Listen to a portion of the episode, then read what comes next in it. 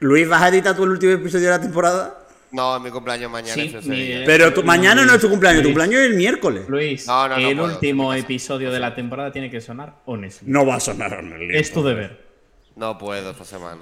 Bueno, en Que fin. suene honestly. I never knew. Knew what you needed. Uy, qué temprano el primer Asturias a las 6.50. Oye, Carlos Pecharromán, de verdad, céntrate que vamos a grabar ya, ¿eh? ¿Qué horas son esas? Paso.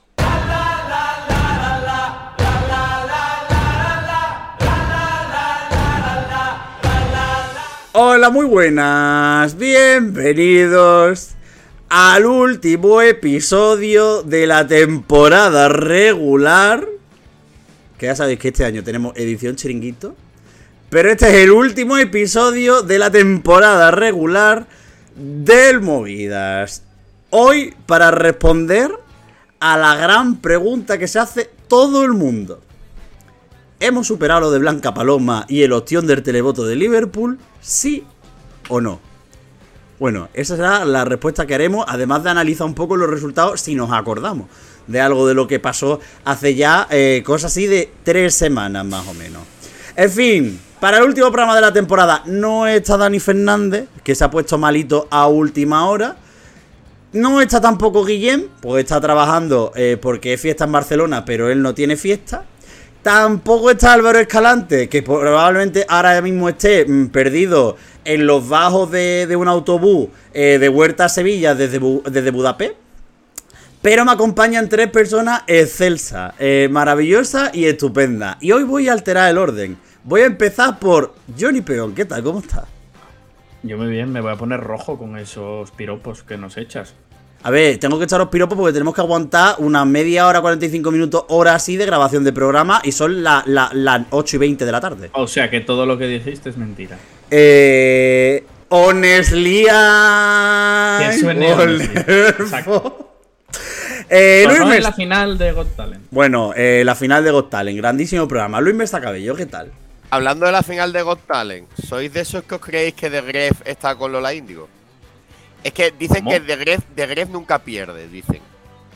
Y ahora mm, subieron un par de stories, tal, no sé qué.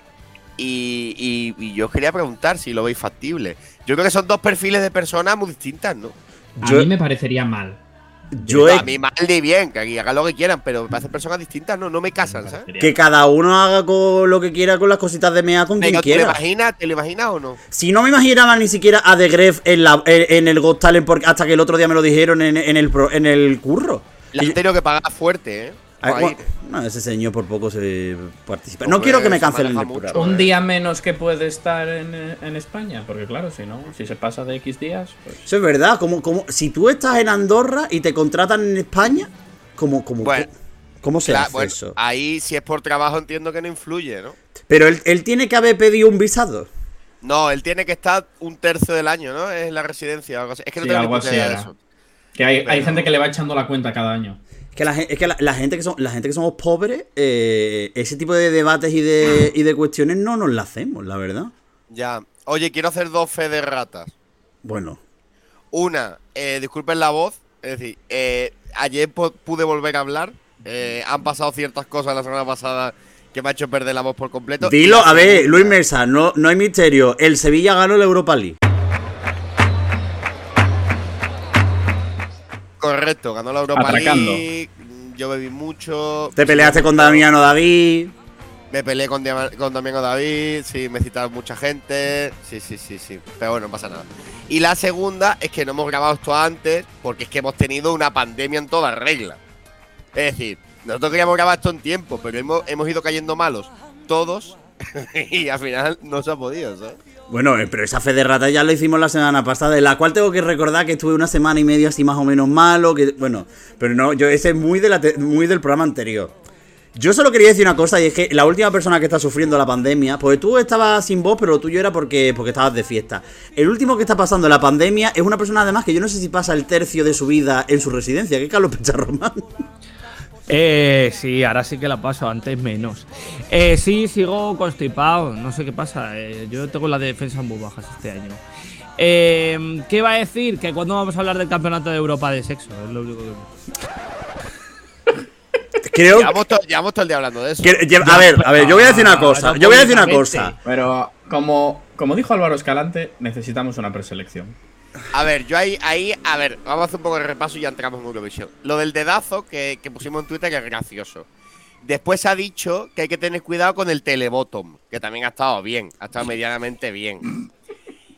A ver, no pasa nada. Lo del parecido de la señora que No, por es una persona que va a enarbolar Ni la bandera de España. Eh, no tenemos que tener. No debe- el sexo no debe ser tabú. La verdad que yo.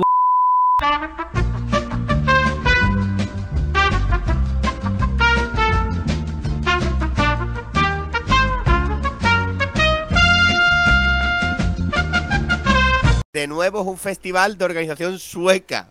Es decir, eh, quiero saber quién es el Christer Bjorman de este Follovisión. Y eh, quiero ponerle cara. Bueno, solo cara quiero ponerle cara, porque intuyo que será una persona que tendrá fotos de todo, todo su cuerpo, ¿no? Madre mía, de verdad. Tú quieres conocer al Torbe sueco. En fin. No, Ah, no, no, no. Oye, no, Si yo, no, solo por quería, favor. si yo solo quería dilatar esto en el tiempo porque es que no me acuerdo. Uy, dilatar. Perdón. Eh, esto en el tiempo porque es que no me acuerdo ya de Eurovisión 2023. Es que, a ver, va- va- Entonces- vamos a ser muy sinceros con, Oye, con pero nuestro- aquí, aquí estoy viendo una cosa. Participa Rusia. Oh, O sea que, bueno. Bueno, Esto tiene una página ya de Wikipedia, porque yo tengo abierta la Wikipedia con Eurovisión 2023, pero ahora pongo Europolvo 2023. No, yo estoy en el No desmarque. organiza la UER, ¿no? No sé, yo estoy en el desmarque. O sea, súper en European Sex esto. Contest. A ver. Léenos cosas. No, solo veo Eh, vídeos de. Ah, de salen vídeos, porno. postcards, salen las postales. Sí, sí, postcard, sí. Sí, sí, sí, sí. En tres localizaciones diferentes, sí. Eh, no, no hay información. en tres posiciones diferentes.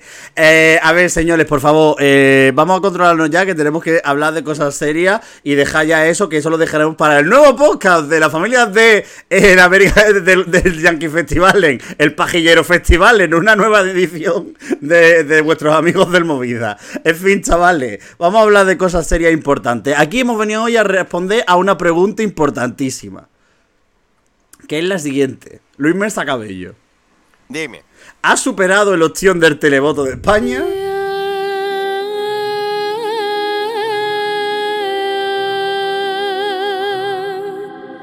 Mira, yo hoy lo pensaba, porque de hecho eh, hemos esperado a, ra- a grabar el programa el día que se supiese la firma de Blanca Paloma por Universal. Esa es la razón por la cual hemos dilatado este programa tanto tiempo.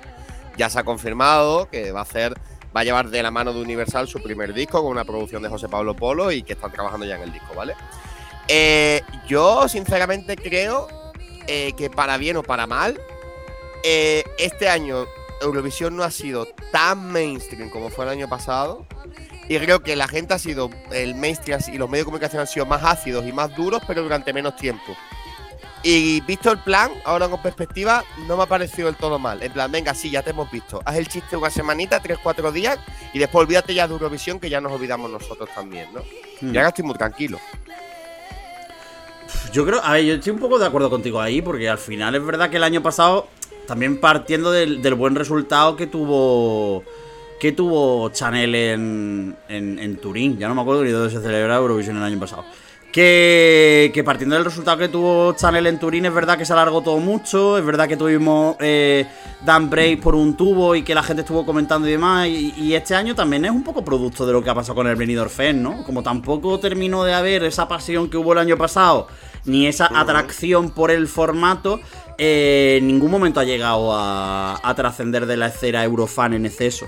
Entonces sí que es verdad que, que no hemos tenido que aguantar demasiados comentarios durante, durante mucho tiempo. Y es verdad que a lo mejor pensábamos que a lo mejor los cinco puntos del televoto se habrían notado más. Pero también es verdad una cosa, Johnny, y es que lo llevamos diciendo toda la semana en el WhatsApp. Es que no estamos viendo nada. De nada de este año. No, yo desde el día 14 a la 1 que cantaría Lorin el, el reprise, no me sí que si me salta en Spot y la dejo, pero actuaciones mm, recaps, eh, lo que sea, no me los veo.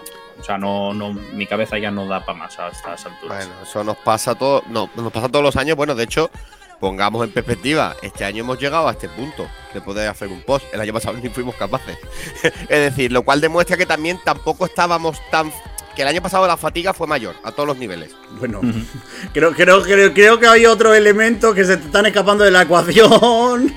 Sí, pero digo a todos los niveles, porque eh, de hecho estamos a 5 de junio y no sé, Carlos fue a esa rueda de prensa, pero el desglose, eh, no, todo lo que se lió con Chanel, la despedida de Chanel y todo eso, el festival fue como más tarde, ¿no? Yo, yo recuerdo estar liado a principios de junio aún.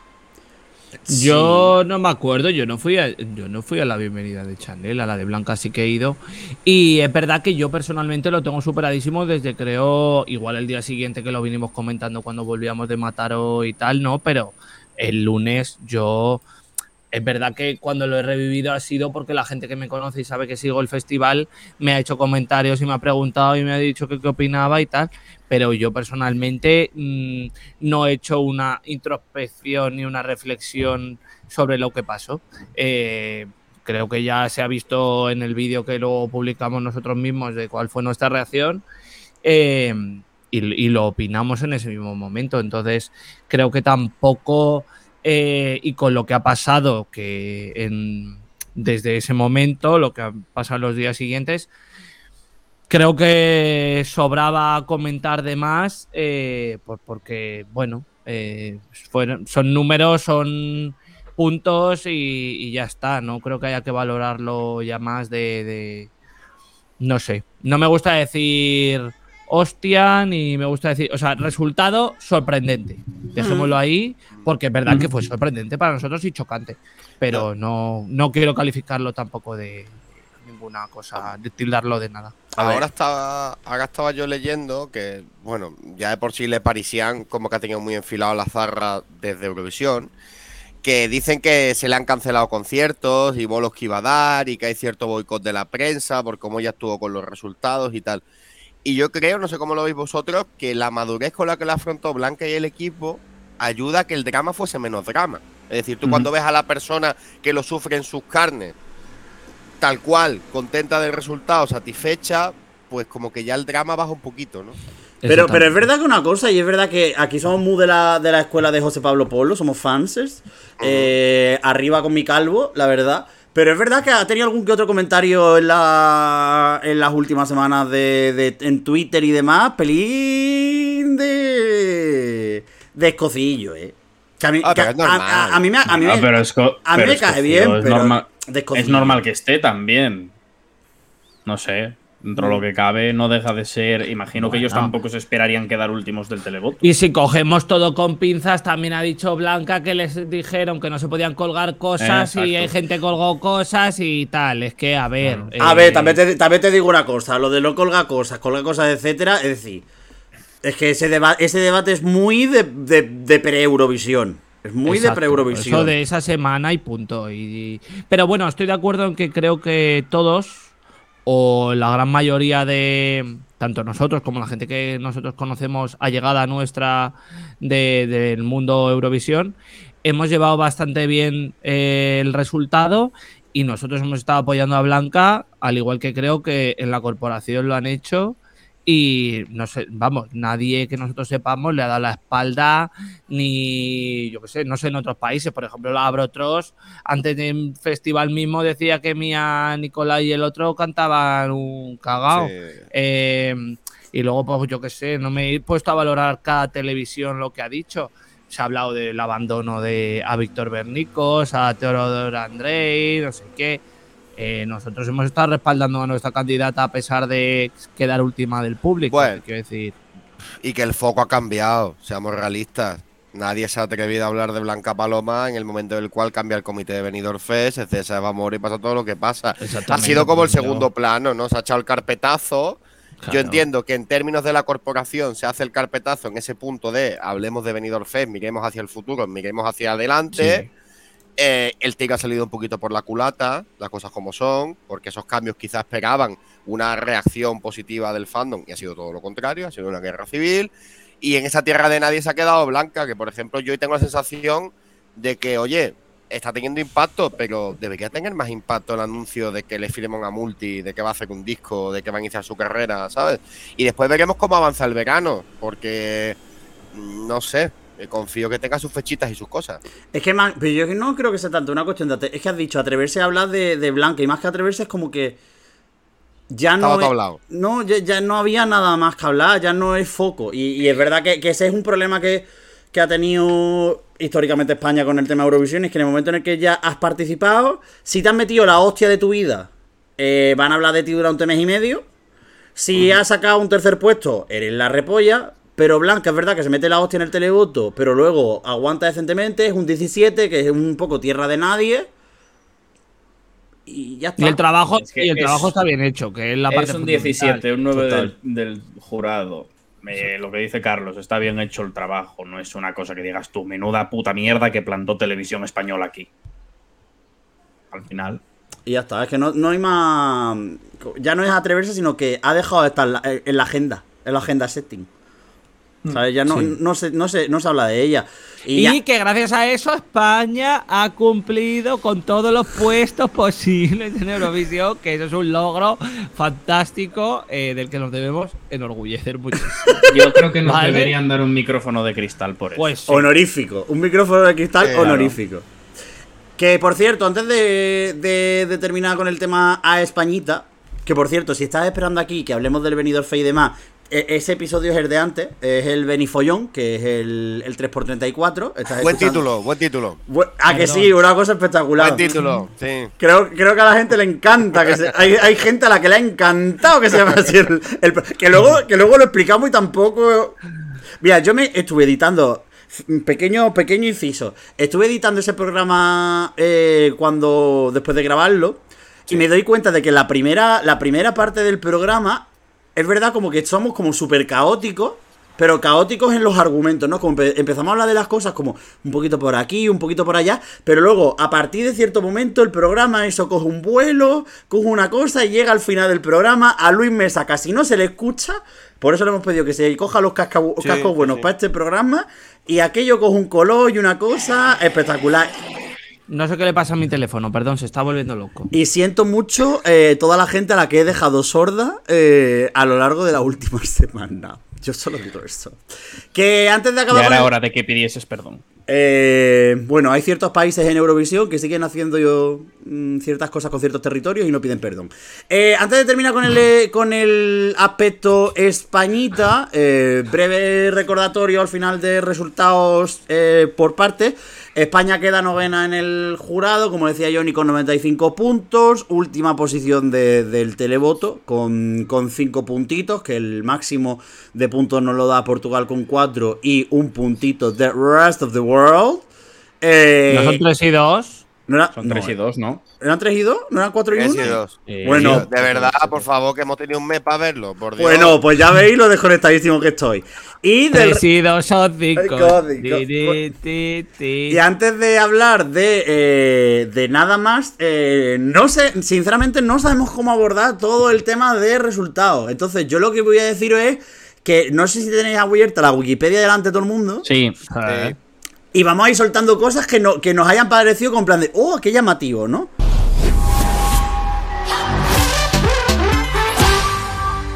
¿Yo puedo decir una cosa? El que, ¿Rápido? Se, o sea, se puede empezar ya, ¿no? el que cada Sí, uno dale, aquí, ¡pum! Vale, yo mm, gustándome mucho eh, Samo Miss Pava, eh, estoy mm, enfadado todavía, pero muchísimo, con que Serbia haya pasado por un 12 de Croacia y haya dejado fuera a Letonia. Pues sí. En plan, en plan, Johnny ha dicho una cosa así sencillita, que llevamos un mes sin hablar de Eurovisión. Y yo no, me ente- yo no he entendido nada. Yo no he entendido nada de lo Que que, Croacia le pasa dio, que Croacia le da 12 un de 12 a. Serbia y que Serbia pasa por delante de Letonia. Bueno, pero es que los resultados de Ah. las semifinales, si quieres, decir, yo pensaba dejarlo ver, para más adelante, es- pero es que, Es que igual ya es meternos en buchón, Claro, ¿no? claro, Te claro. quiero decir. Sí, sí, sí, sí. Es que, vamos a ver, vamos a dejar los resultados, lo vamos a dejar un, po- También te digo, poquito. te puede gustar mucho Samo Miss Espava, pero la- eso era horroroso, ¿vale? Todo. La actuación, eh, él no canta, directamente, o sea, le ponen el, el- la voz esa robótica tal, y, la, y, y me parece que queda, ¿cómo queda Serbia al final? En el puesto 24. ¿no? Vigésimo cuarta. Eh, pues fenomenal, me parece. O sea, te quiero decir, porque lo que viene de, de lo que está detrás, está bien detrás. Carlos Porque- Pecha Román ha elegido violencia. Yo os No, quería no, preguntar pero- una cosa. Os quería preguntar una cosa. Ahora, 5 de junio, casi un mes después, ¿sentís que Lorin es la justa vencedora o No. pensáis que Caria se ha llevado más reconocimiento desde que acabó el festival? Yo tengo dos pensamientos, dos pensamientos contradictorios. El primero es que la ganadora moral de Eurovisión 2023 es eh, Mai Müller. Esa es mi, mi primera, mi primera sensación. Y la ¿Y segunda. la de verdad? Y la de verdad es que creo que Caria tenía que haber ganado. Eh, Yo pienso igual. creo, creo no por nada, sino. Es verdad que Lorin, que Lorin se lleva vo- votaciones muy altas de casi todos los televotos. Es verdad que, que es segunda, que no es tercera ni cuarta. Pero pero los tele- pero no hay ningún televoto que le dé el 12. Es decir, no hay nadie que, que la, la ponga a la primera. Y no te digo que eso sea injusto. Pero es verdad que ahí como pasa un poco lo, lo mismo que con Tansugueiras el año pasado en el Benidorm Fest, ¿no? Que, que luego la elección puede ser la correcta o no la correcta. Es verdad que, joder, Lorin lo está reventando en, la, en las no listas. iba- Yo no iba por eso, yo iba por el impacto de este mes. ¿Cómo sentís? ¿sabes? A ver, Pero, pero ¿y la- si hubiera ganado Cha Cha Cha? Yo tengo varias percepciones, las voy a decir muy rápidas. La primera, creo que también creo también que lo justo hubiese sido que ganase Finlandia por el por el outcome, por habiendo visto la- el desglose de votaciones y tal. Lo justo es que ganase Finlandia. Personalmente creo, o bajo mi gusto, eh, la ganadora para mí eh, hubiese sido Israel. Eh, he de decir, lo digo totalmente en serio. Perdón. Y es que no he escuchado lo que ha dicho. Eh, sí. Y eh, luego pienso que también nosotros tenemos creo, una percepción diferente de lo que está siendo Tatú por el por España, las radios aquí y eh, demás. Porque al final, al ser una canción como más eh, pop, más comercial, más pues que sé, radiable, que Cha Cha se está escuchando en todas las radios, en los 40, en Megastar, en de todo tipo. En cambio, yo Cha Cha no la he escuchado en radio ni en ningún lado. Una cosa que os quería decir también, eh, influye mucho porque ahí están diciendo mucha gente. Este año las canciones de Eurovisión han entrado en los charts muy potente tal. Y yo creo que influye mucho también que se haya hecho el festival en Reino Unido y que la maquinaria mediática de Reino Unido haya influido en el- el- la subida de Eurovisión. Porque, por ejemplo, decían, la semana después de Eurovisión se colaron tres canciones, si no me equivoco, en el top 10 de los charts eh, ingleses, ¿no? Se, Sí, eh, fue Cha Cha Cha, fue Tattoo y bueno, y fue Roll Soul, ¿no? Supongo que será la tercera. Sí. sí. Eh, yo creo que si el festival no se hace en Reino Unido, eso no pasa, porque de hecho ni Sam Ryder entró en su año. Y ese es el punto. Y el segundo, que fíjate lo que te digo, que ahí sí le voy a dar la razón a lo que decía Carlos, que Lorin lo está reventando en cuanto a streaming. Pero y ahí- en cuanto a escucha, en cuanto a todo. Pero fíjate una cosa, yo creo que hay, hay dos cosas que se mezclan. La primera, que es el hecho de, de que al final había gente que ya le estaba poniendo desde antes, y no lo digo como algo malo, sino que es verdad que, que el efecto euforia pensábamos que podía ser negativo y al final, y al final creo que para lo que ha sido la maquinaria medi- mediática y de, de las radios y demás, el- le, como que le suma eh, a todo lo que viene siendo unos 40 principales, por ejemplo, le, le suma el que sea el que sea Lorín, que era la de Euforia, y luego Sí. ya, evidentemente, ya ha ganado, y ya pues, joder, ya, ya con mucho más, pero es que ahí viene la segunda parte, y es que es verdad que en los últimos años eh, los ganadores eh, en- es verdad que Estefanía en España no, porque es verdad que España tuvo su propio fenómeno con el hecho de quedar tercero con el Humo. Si aquí España hay que mantenerlo al margen. Pero el ganar Eurovisión ya por sí te da como un boost que, que creo que si Cha Cha Cha hubiera ganado, eh, habría, habría pegado más potente en muchos sitios. En muchos sitios que de los que son más menos, ¿cómo decirlo? Más favorables a otro tipo de canciones. O sea, es decir, Y al mediterráneo, ¿no? Sí. Porque Eh, a nivel nórdico. También pienso que si el, grueso del apoyo de Chachacha era el público, eh, por parte de radios, televisiones, eh, plataformas, etcétera, se le debería dar como un poco de apoyo si lo que lo consume es la gente de a pie. Como decir, esta canción fue muy apoyada por la gente. eh, por qué no le están dando la cabida que se merece desde ese punto de vista, como premio también al haber sido Mm. o el haber rozado el- la victoria. Porque la, gana, por, por- España. por la, porque la ganadora, es decir, a mí mi, mi respuesta a lo que a lo que diría a lo que dice Carlos por- para mí es porque al final la ganadora se lo ha comido. Decir, al final el hecho de que Tatu sea tan radio friendly, de que sea el perfil que es, etcétera, todo ese empujón que tenía la gente, que es verdad que se ha quedado en la parte, joder, a nivel de a nivel del fandom no hay día que pase que no vea 700 tweets sobre Caria. Y no, no, no, y no solo, y no- lo- bueno, los tweets sobre Caria, y yo creo que la manera, las diferentes maneras de ver a un artista u otro, porque con Lorin también hay uñas mm, con absolutamente todo, y, y es un fandom muy intenso, y un fandom que viene con carrera, cuando que lleva 10 años eh, pusheándola. Lo de Caria es más bien distinto Bueno. y sí tiene mucho tirón.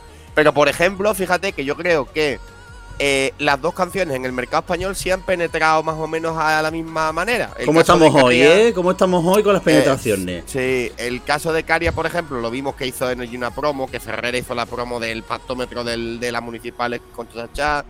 El otro día lo pasaba Carlos, que despedía la Federación de Balonmano Junior Inagalde con Tatú, que Tatú ha salido en Euforia, que se ha cantado en Euforia en TV3, es decir, que ha penetrado bastante las dos canciones por, por igual. Pero yo a día de hoy tengo la sensación de que para mí, si me preguntan quién es el ganador de Eurovisión, yo contesto Finlandia, igual que en 2019 preguntan quién es el ganador de Eurovisión, en 2018 y diría el, el Eni, y no Neta. Es la sensación que yo tengo. Mm, Ahí, ahí es que yo no estoy tan. Lo veo un poco, lo veo diferente porque Igual- Neta, o sea, Neta, eh, el Eni entró mucho mejor que Neta en todos los lados. Y el Eni, un poquitín más de igualdad. Y el Eni tiene a favor lo que Lorin va a tener a favor ya, que es el Pride. Sí. A nivel Eurovisión es muy potente. Y Lorin va a dar la vuelta al mundo. Viene a Madrid, viene a Barcelona, va a estar dando vueltas. El Eni la dio. Cari ahí no encaja. Ya. Bueno. Pero me da, y me da rabia porque al final vuelvo a pensar que un festival o un concurso un programa de televisión del que tiene que salir música y tienen que salir artistas y tal, que nos quedemos con la que queda primera, que al final dices, bueno, es inevitable porque es la que ha ganado, es la que se lleva el mérito, es la que se lleva tal, no sé qué. Pero joder, extraer una única canción de un festival en el que ha habido bastantes eh, temas con los que, bueno, al final hemos estado de acuerdo y los hemos considerado buenos y demás, dices, joder, te estás quedando con una que ganó ya en 2012, que también pienso que no va a llegar al éxito de Euforia, ni mucho menos lo que viene siendo Tatu, porque hemos hablado de lo que era la Tatu como canción.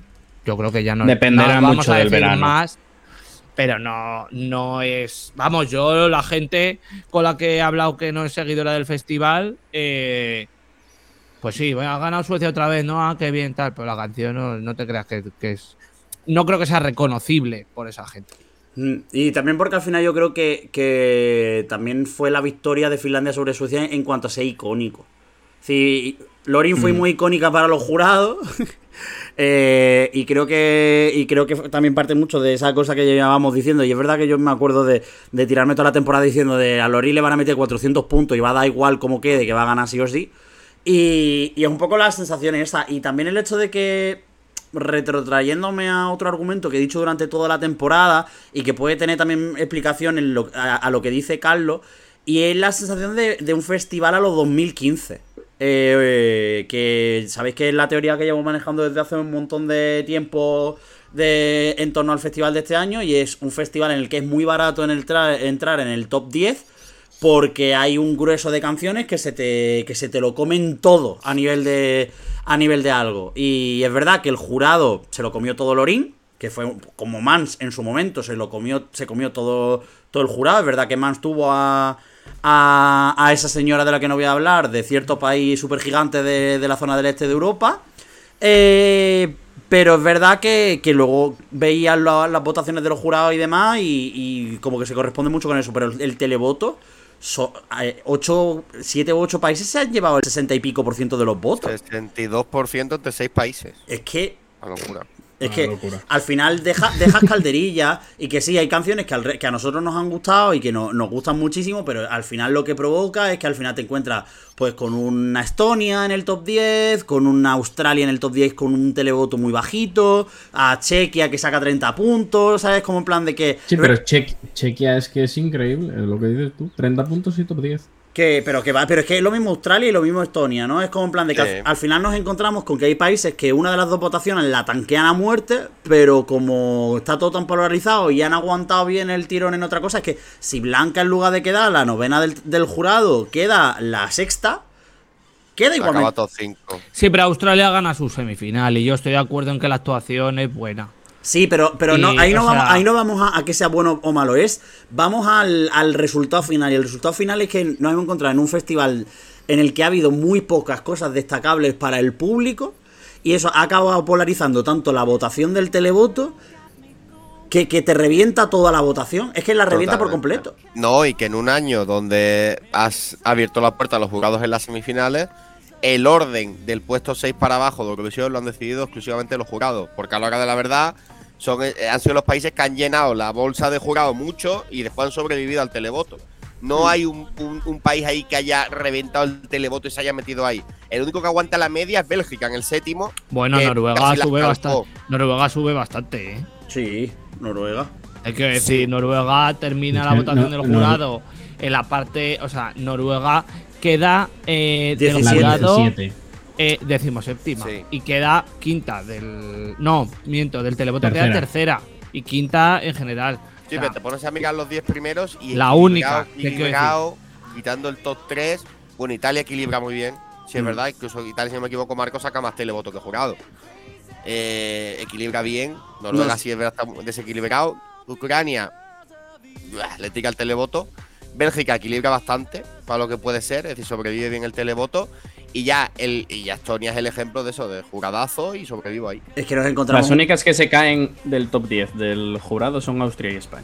Sí, pero es que además, fíjate una cosa, es que a partir del octavo del televoto, a partir del octavo del televoto, todos tienen menos de, menos de 100 puntos. Es decir, Polonia queda octava del televoto con 81, Moldavia novena con 76 y Albania décima con 59. Sí, esto es como cuando eh, Serhat queda décimo en el televoto de, de 2019 con 60 y pocos puntos. Es decir, al fin, y, y luego ya Hostia, es que al final la votación se te, se te, se te ha ido por completo de, la, de, la, de las manos con, con esto. Y es posible también una cosa, y es que lo que hablábamos de que era un festival muy raro, porque había muchas bandas, por, porque había mucha canción quizás que no era del gusto del, del Eurofan, pues a lo mejor también eso, eh, eso al final ha acabado influyendo, porque ya no solo es que sea el gusto del Eurofan, es que al final nos encontramos con que las canciones de las que quedan en el top 5 del televoto, cuatro de ellas son canciones de impacto a muerte,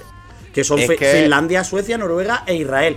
Y una cosilla antes, y también hay que decir una cosa, que es que eh, Finlandia le recorta en el televoto a Suecia 133 puntos, que son los que le saca. Es decir, que al fin, y que al final le queda solo 60 por delante Que Lorina a Caria. Que es que, que es que le saca, 100, le, le saca 190 puntos en el jurado. El, el asunto también que hemos hablado es que ahora ya con un mes de proyección se ve más claro, es que ha sido un festival que a primer, a primer impacto ha sido muy poco memorable. Un festival a nivel escenográfico corto, a nivel realización corto, a nivel escenario corto. Y eso, al que lo ve una sola vez, pues claro, lo que dice Miguel, votas a lo que te, te levanta de la- del sofá. No te hay mucha medianía escenográfica que te, evi- te evita llamar. Te evita llamar, no, no terminas por llamar. Eso entronca con que así, aún así, respecto a esta teoría, más raro me parece el último puesto de España. Porque a nivel escenográfico, pues estaba ahí en el carro de arriba. A nivel escenográfico, podemos decir. Ya, ¿qué pasa? ¿Cómo podemos entrar ahí? En eso de que no nos entendieron. A mí no me gusta. Yo prefiero decir que nos gustamos y ya está. Que es, es que es eso, ¿no? Es que no hay que decir que no nos entendieron, es que la- a la gente no le gustó o como a mí me encanta decir y he mm, preferido por aquí y os lo he contagiado, no conecto con la actuación. Es Eh, Madre mía, telefónica. de- Ya empezamos con Claro. Es bien telefónica. fácil de, es bien fácil de saber eso. La, que- lo- la foto esta que sube Eurovisionario todos los años con el resultado desglosado. España creo que tiene un 11 del televoto. Lo demás son Sí, todo es que de no- 15 para abajo y la inmensa mayoría del 20 para abajo. Es un cero técnico. Porque si es que es así, quitas Portugal y consideras que el voto es LATAM, Es un cero técnico. Que No, hablando es de cero técnicos, hay del unos cuantos 20%. este año, ¿eh? No solo en la final. Sí, sí, pero eso hablaremos ahora después. A mí lo que, un poco con lo que decía Carlos, me decía, a mí, a mí me hizo mucha gracia cuando Carlos, eh, cuando subimos el vídeo de, de los resultados de la final, que Carlos estaba todo el rato, lo sabía, lo sabía, y le dice uno en plan de, si sabía". ya lo sabía, porque lo, porque no lo decía, ya no en plan rapé, avisa antes. y es verdad que hay una cosa, y, es- y es lo que ma- manejamos toda la temporada, y, y además, yo sigo defendiendo que pensaba que España podía o ganar o quedar muy mal. Porque además es una de las cosas que he dicho durante toda la temporada, que España o ganaba o quedaba muy mal. No con el jurado, como se ha demostrado, que tampoco sacamos un jurado tan bueno como el que yo pensaba que podíamos haber, haber sacado, pero no sacamos ningún 12. Pero, pero es verdad que, que es una canción que es dura de entrada, que Ea Ea es dura de entrada, pero, y, pero, y pensamos que el factor diferencial pues podía hacer que a la gente le, le llamara. También es verdad una cosa, salimos en el 8. No digo que sales en el 8 y luego viene Lorín, no es por eso, es que sales en el 8, lo- perdón, sales en el 8, luego viene Lorín, luego viene Caria. Eh, hay un es decir hay un hay un trozo ahí que a nivel de, de canciones que gustan que gustaron en el televoto es potente también está ahí Marco Mengoni y, y no digo que habiendo salido en la segunda mitad nuestro destino hubiera sido distinto. Pero, pero es verdad que, que ya cuando la gala se hace tan larga y que, la, y que hayas tenido a Caria que ha reventado todo y que todo ha saltado por los, por los aires ya, eh, podemos dar gracias de no tener un cero. Y, y- Es que y una cosa que cuando... arri- También digo una cosa y eso me siento orgulloso y es... España ha arriesgado y es lo que llevo diciendo toda la temporada. Y mira, si no arriesga no gana. Esta vez no hemos ganado. Pues oye, pues si arriesgamos otra vez a lo mejor ganamos. Y que después intentamos autoconvencernos, que es lo que hablamos, también lo podemos hablar en perspectiva, las últimas 48 horas de semana del festival, era una autoconvicción por nuestra parte continua eh, respecto a todo. No, bueno, es que hay un bloque de publicidad en medio y sacan a Lisandro el del Junior a preguntarle qué bien se lo pasó ganando el año pasado. Da exactamente igual. Sí. Hubo mucha gente que puso la tele para ver a Lorín. Y lo de adelante le dio igual. Y mucha gente que vio a Blanca, le pudo gustar mucho, pero después vio a Lorín y se acabó lo que se daba. Y después lo que dice Miguel, que la segunda mitad también había tralla. Mala suerte, lo de las mitades, mala suerte. Pero el puesto estaba envenenado. Lo que pasa es que queríamos autoconvencernos, como lo de no, es que se ve la estructura de la sandwichera. Fíjese usted qué importará eso al final lo intentamos autoconvencer y yo de hecho el, el otro día me pasaba, leía a Julia, la escuchaba a Julia Varela y ella decía que allí en el pabellón ya el último día tenían una sensación rara. Nosotros la sensación rara ya he visto en perspectiva cuando la empezamos a tener, durante la gala, yo creo. Claro, Sí, es que lo que decir. Cuando, es que lo que cuando empezó a bajar decir- en apuestas. Cuando, cuando, la, cuando yo en el vídeo digo es que lo sabías, que lo sabía, que la gente me pone a caldo de si lo sabía de antes, a ver, vosotros que estabais conmigo y que tenéis la misma sensación, yo no digo lo sabía desde el minuto uno, lo, estoy diciendo lo sabía en base a los puntos que estoy viendo que estoy dando, que están dando, que son súper bajos, en un reparto Eso. de 20, 10, y ese lo sabía de, coño, a nosotros nos van a caer mm, 10, nos van a caer 15.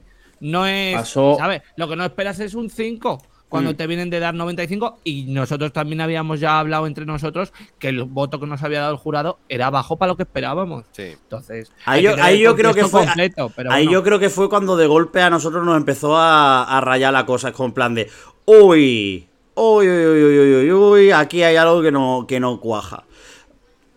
Johnny, ibas a decir algo. No, que hablando de lo de los votos bajos, eso sí es verdad que nos estábamos dando cuenta todos y pasó una cosa parecida al Junior este año. Este año en el Junior hubo mucho 31, 32, 33, 33 otra vez, 33 otra vez. Y al final, claro, los dos o tres de arriba, pues Sí, eh, pero eh, eso es el fenómeno de 2015, que es un grupo de países que se lo lleva todo. Y hay uno que y hay algunos que te aguantan el- eh, porque el jurado te lo ha salvado y hay otros como Noruega que el televoto di- le- les dispara. Y es verdad que al final el top 3, que son Lorín, perdón, que son Finlandia, eh, digo el televoto, Finlandia, Suecia y Noruega, pues son tres países que tienen mucho, que tuvieron mucho impacto visual y, y como canción. Eran de lo más Y que eso no pilló por sorpresa, ¿eh? Porque al final dices que no te no, no, parece que no gusta decirlo, pero dices, joder, ya se había estado hablando toda esa semana de la lucha que iba, que iba a haber encarnizada entre Suecia y Finlandia. Que luego podían entrar en la ecuación alguno más, como pasó con Noah Kirel eh, cuando se vio la actuación, eh, lo de Alessandra, eh, a lo mejor Croacia cuando se hablaba del televoto, que sabíamos que el jurado no iban a hacer nada. Pues hay esos nombres, pero que la lucha estaba entre Suecia y Finlandia, eso se había mm, hablado desde el minuto uno que llegaron las delegaciones a, tal y se vieron los ensayos. Que por mucho, que también, hablando del autoconvencimiento, eh, también el Eurofandom, que a lo mejor eh, quería como eh, como decir, como ir por otro lado o no ir en la senda de la victoria de Suecia o no quería verla, fue la que se autoconvenció de es que la sandwichera es más pequeña, es que con esto Sí, no les da, tal. es que no sé qué, eh, buah, es que ni de lejos es lo del Melody, eh, el Melody que lo has visto tú, que eres un eh, Eurofan, que te tragas todo como los cuatro que estamos aquí, pero eh, Maripuri en su casa en Torremocha de Alfajor, eh, vota a Lorín porque no ha visto el Melody Festival. Me declaro Entonces, culpable, me declaro culpable de eso automática, a- absolutamente. Pero en mi defensa voy a decir lo siguiente. Yo recuerdo ver los ensayos de, la, de las semis y demás, de, sobre todo los de las semis, que fue los que pudimos ver ya lo- la gente acreditada. Y es verdad que la sensación de poderío que, que la actuación del Melody de Lorin tiene, no la, no la encontré durante toda la semana. Es verdad que No, al, no. al final, al final se la le veía ya color, porque ya por fin como que se habían alineado los astros y la gente de la BBC había decidido trabajar. Pero, pero es verdad que, que no se lo encontraba. Y a quien sí se lo encontré fue a Caria. Y, y ya no, y más que autoconvencimiento de, joder, que tal, tal, era una, era una sensación de decir, hostia, es que esto es plus perfecto. O sea, era la sensación de que un concepto, y es verdad lo que tú dices, de que, al final, joder, le damos muchas vueltas y sobreanalizamos. El concepto de Lorin perdía respecto al Melody Festival, pero es que el concepto de, Caria se disparaba. Sí, pero al final un poco en mi contra, eh, dentro de lo que cabe. Pero el Melody tiene mucho más recorrido que el UMK, muy a mi pesar. Es decir, el UMK fue la polla, pero el UMK hicimos un 0,3 de audiencia y la- el factor sorpresa no existe. Sin embargo, el factor jugarte en contra del Melody sí. Porque el Melody sí te lo ve mucho más gente. Pero aún así, te juega a favor, te juega en contra. También hay un factor que no quisimos tener en cuenta porque queremos defender eh, que sea como el Sagrado Corazón, que Eurovisión sea una cosa imperturbable. Pero también influye que es Lorín. También influye que es Lorín. ¿Cuántas canciones de grandes artistas que no son tan buenas nos las comemos porque son de grandes artistas? Ya. todas las del mundo. ¿Cuántas canciones, cuántas un artista, decir, es, as- es así, eh, se me ocurre, todos los veranos Ana Mena o saca el bopazo, ni Rosalía reinventa la música con cada canción. Sin embargo, no las comemos todas. Pues para el Eurofan igual. Volvió Aplicado a esto, y la, exactamente. la- la predisposición a comerse a Lorin era muy grande. Hombre, Y te, y te digo una cosa, yo es verdad que veo el primer ensayo de la semifinal y digo, eh, Lorin no gana Eurovisión porque vocalmente ese ensayo está mal. Muy Pero igual que digo que está mal, el, el jury final de Lorin es muy bueno. Y la tía Sí. lo sabe y se baja de ahí sabiendo que el jurado lo puede ganar porque es muy bueno su jury final. Tal vez- Entonces, pero al como digo final- una cosa, digo la otra. Sí, pero que al final nos encontramos. Y a mí eso fue lo, a mí eso es lo que me da más rabia de lo previsible que fue todo este año. eh, en cuanto a, a ciertos resultados. Y fue el hecho de que es que le iban a meter 400 puntos y le meten 376 y se quedan súper panchos. Y a mí me, y a mí me pareció que no es tanto el que le metan 376 puntos, sino que es que le saque, eh, le saque, mm, perdón, 340, que he dicho 376 dos veces, que eso fue eh, Caria en el televoto, que a mí lo me parece flipante es que le saque casi el doble de votación a la segunda que fue Noah Kirel. Y de hecho, precisamente que la segunda sea Noah Kirel. Y, decir que, es verdad que acaba empata prácticamente con, con Marco Mengoni, pero es como en plan de, hostia, de verdad, el jurado Bueno, es, es como- es como- me, me pare- me pa- me pareció todo como de, de decir, Pero- en plan, de- es la actuación perfecta para el jurado de Eurovisión. Es un Pero es que eso- muy llamativo. Claro, porque eso, lo eso ya lo hemos aprendido, y guste o no, lo hemos aprendido este año y el pasado con Chanel. Incluso lo podemos aprender un poco este año con Alessandra. Un, bueno, Alessandra le metieron una hostia, pero en el- a nivel televoto. Igual que Alessandra Keino, no aquí él ha sido un poco Chanel. Hmm. Y un uptempo 10 de 10, perfectamente hecho, el jurado se lo come. Igual que una vikingada, el televoto se la come. Y Sí, son sí. dos, son dos grandes eh, cosas que tenemos que aprender, porque el año que viene creo que vamos a tener ya la tempo ya como que se ha situado ahí y habrá más alternativas, igual que los noruegos no van a tener huevos, va a haber 200 viking- vikingadas en el MGPA. Porque son dos años seguidos, dos años seguidos, el la tempo 2002-2023 y la vikingada el 19 y el 23, que se repite el patrón exactamente igual. Y Sí, que sí. le pegan un chute de televoto increíble. No, yo lo que digo, y estoy de acuerdo con Luis porque ya porque lo hemos hablado, es que eh, hablando de que tenemos que aprender, también parece que nos molesta, o no es que nos moleste, pero nos choca y nos mm, produce esa rabia por nuestro resultado final y viéndolo del 2022, que un pack muy parecido o, o del mismo corte, por no decir prácticamente igual que el de Chanel, con el que nosotros quedamos terceros, vuelva a quedar tercero. Parece que nos da rabia que digas, joder, es que han ido con una cosa idéntica y el jurado y el televoto, lejos de decir, Buah, esto es como lo del año pasado, y bajarlo, lo han vuelto a tener ahí arriba. Pues Soy- coño, es que es una cosa que gusta. Entonces ya. no vamos a pelear contra eso. Pues gusta, pues gusta. Y si el año que viene nos comemos 27 no alquileres, pues eh, es lo que hay. ¿Qué vamos a hacer? Soy- No- soy nos va a malo. molestar, pero... Ya con un mes de distancia soy malo. Tú siempre eres En lo que más se parecen Unicorn y Slowmo es que son dos puestas en escena de puta madre con dos artistas de la hostia con dos canciones mediocres. Sí. Y se parecen muchísimo en eso. Y eso que me da a mí que pensar, que el día que eh, ricen el rizo y encuentren la artista, el pack y la canción, es cuando un tempo volverá a ganar Eurovisión. Mientras eso no pase, el techo de cristal es eso, tercero, cuarto, quinto, que no está nada mal, ¿eh? Sí, tú dices un, unas tempo rollo petardo, porque al final unas tempo gana este sí, año. pero, pero que comercialmente y radiofónicamente sea potente. Sí. A ver. Sí, que la, que la canción tenga su enjundia. Bueno, ¿Quieres la- decir que vuelva a ganar Elena Paparizou? Es un ejemplo. Bueno, Elena, Papa, Elena Paparisu para ganar tendría que hacer una canción de ese tipo otra vez. Es un ejemplo, sí. Me puede refiero- ser. pero me refiero que vuelva a ganar una canción como Sí, Grecia en 2005. Claro, sí, sí, sí. No sé, a mí yo me da la sensación que, que al final lo encontramos con, con eso. Y, y me jode especialmente porque ha sido la, la previsibilidad absoluta del jurado. Que yo creo que a mí, a mí es lo que me ha reventado especialmente de esta edición de, de Eurovisión. Que era Hay la, que abolir el jurado. No, es que no creo que haya que abolir el jurado. Y tampoco creo que la solución sea. eh, porque, es decir, he leído tantas gilipolleces en Twitter. estos- A ver, era, semanas. era una coña eh, lo de abolir. Ya, ya, ya, no, Hay que, eh. hay que darle, hay que darle una vueltecilla, que lo llevamos diciendo años. Ea, Eh, ea. no, jurado, no apetecer. jurado hubiésemos quedado últimos y eso sí que no tenía perdón de Dios.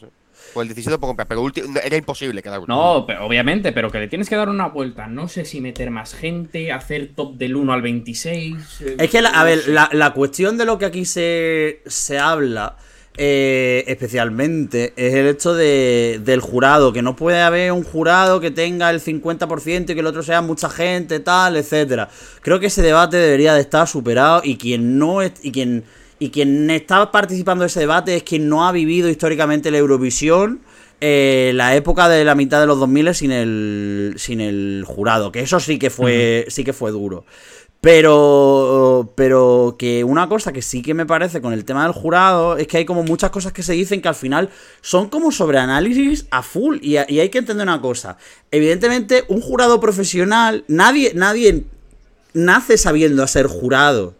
Lo único que puedes hacer es que te puedan dar una lista de criterios y tú con esos criterios, pues haces lo que buenamente puedes como, como jurado. En todo caso, lo que debería de asegurarse es la diversidad de perfiles para que esos resultados no sean tan previsibles. Que eso es lo que creo que a lo mejor que es donde tiene que, que trabajar más. No solo la Uber, sino la. sino los diferentes. sino los diferentes. los las diferentes televisiones. Y ahora viene la segunda parte de, de todo esto que, que iba a comentar. Que también hay que entender una cosa, y es que. eh, ¿Cómo decirlo? Porque hay mucha gente que dice. No es que, por ejemplo, el, el caso de Marta Sango, o el caso de cuando hemos tenido otros triunfitos, o, o, Sí. gen- o gente de ciertos perfiles, etcétera, es como, plan, ¿cómo es posible que no sé quién sea jurado, etcétera, tal? Tío, pues es decir, es que nos damos, no- nos damos cuenta de que estamos diciendo eso sobre los jurados cuando un 50% mínimo todos los años de participantes de Eurovisión han salido de algún tipo de talent show, porque ahora mismo es muy difícil encontrar escena musical en ningún sitio del mundo en el que haya artistas que no hayan salido de un talent show. Mm, Yo, venga, le doy una vuelta más a eso. Lo que hay que huir, y no con esto, con los jurados, con todo en Eurovisión, es salir de la endogamia eurovisiva. No podemos tirar de gente eurofan para absolutamente todo. Porque evidentemente cuando tú juntas, eh, no encuentro el tweet, pero había 30 o 35 ex eurovisivos en los jurados, que no son tantos, no son tantas personas, más gente relacionada con el festival. Eso termina con Lorín con 300 y pico puntos. Mm. Necesita gente que sepa de música o no, que le guste el festival o no, pero que vaya a aportar con un criterio musical. Pero es que esto pasa con absolutamente todo. Sí. Hacemos gueto, queremos todo lo que está dentro de la esfera eurovisiva y, nos, y rehusamos de salir hacia afuera. Y Eurovisión tiene que ser para todo el mundo. Si no, evidentemente va Lorín y Lorín se va a llevar 300 y pico puntos de jurado. Porque es Lorín, claro que sí. A ¿Y mí sabes lo que pasa? Que luego al final eso eh, mm, la- a los jurados en primer lugar les molestará porque los comentarios vienen a ser es que el jurado profesional tiene que ser profesional. No, que no es que no lo estén El de siendo. España era pero, es lo, profesional entero. pero, pero es que es lo que dice Luis, que al final, cuando tú tienes, cuando tú vienes con un cierto contexto, con una serie de factores que pueden o no, no lo sabemos, determinar lo que puede ser tu votación, porque yo no creo, a, a ningún jurado voy a pensar que le han puesto una pistola en la cabeza, pero te puedo asegurar que mm, alguna persona, por, por el hecho de que Lorin fuese Lorin, la ha valorado de una manera que a lo mejor no la hubiese valorado si fuese, si hubiese sido Pepita Pérez. Mira, lo Eso tengo. estoy seguro, porque también le pasa a la gente cuando tú ves los tops, que hablamos luego de los tops, y a ver quién tiene cojones a poner a Lorin en el puesto mm, 31 de su top. Ya, ¿Cuántos hay? Lo tengo, pues lo, lo- mismo pasa. Lo tengo aquí, mira, este año ha sido en, Eneda Tarifa, Alex Calier, bueno, Alex Calier le suba la polla a Eurovisión, Laura Grossenecker, Damir Quecho, Albina, Sofo, Anika Rusu, Brock Scullion, Michael Bendavid, Aminata Sabadogo, Baidotas, Ludwig Galea, Sara Yo, Aaron Saez, Marta Sango, Clara Klingenstrom y Zoe. Y De estos, que hay aquí, de estos que hay aquí, eh, eh, ya no te digo, si, si ya de estos que hay aquí hay la mitad que se han comido tres pre-parties como nosotros, por ponerte un ejemplo, os ha pasado una semana en el Euroclub, ya ese voto de jurado ya está contaminado. ¿Sabes lo que te digo? Porque estás votando con una esfera de Eurofan. Y al final eh, pierde mucho la- el, el problema, porque es que va a pasar, y va a pasar. Y, y- y puede pasar, estaban hablando de que la RT se planteaba llamar otra vez a Lenny Furera. Pongamos el ejemplo, ¿vale? Viene con un tempo a Suecia. ¿Quién no te dice que saca otros 200 puntos de jurado por ser el Lenny Furera? Es que ahí es donde está la, ahí es donde está la cosa. Y es la sensación de que. No digo que, evidentemente, no, no, no Yo creo que el, tema no es que no haya ex eurovisivos en los. En los jurados, porque creo que al final es normal que, haya. En algunos sitios creo que es casi inevitable. Pero, pero es verdad que, que la sensación que uno tiene es como que es la endogamia que decías tú antes, Luis, ¿no? Es como en plan de eh, Eurovisión para Eurovisión. Sí. No, no Eurovisión para los Eurofans, es Eurovisión para Eurovisión.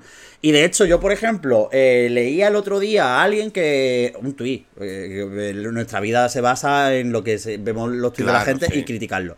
Pero que- que alguien decía. Es que el, el Eurovision Songbook de este, de este año de Liverpool ha estado bien, pero me ha gustado menos que el del año pasado, el Interval. De, de- do- el del año pasado, no, que el del 2019. Hostia, pues a mí, por ejemplo, me parece mucho más interesante, muchísimo, muchísimo más interesante el de este año porque eran, es verdad que eran artistas eurovisivos, que bueno, con la industria musical de, de Reino Unido, podían haber, tirado de artistas de Reino Unido, que tampoco creo que el caché fuera tan, tan, tan, tan alto como para que no hubieran podido ir, pero lo que estaban haciendo era reinterpretar clásicos de la música Sí. británica. Y dejaron actuaciones como por ejemplo la de Cornelia Jacobs, que la de Cornelia Jacobs es una absoluta maravilla de inicio a fin. World is darker than I can understand.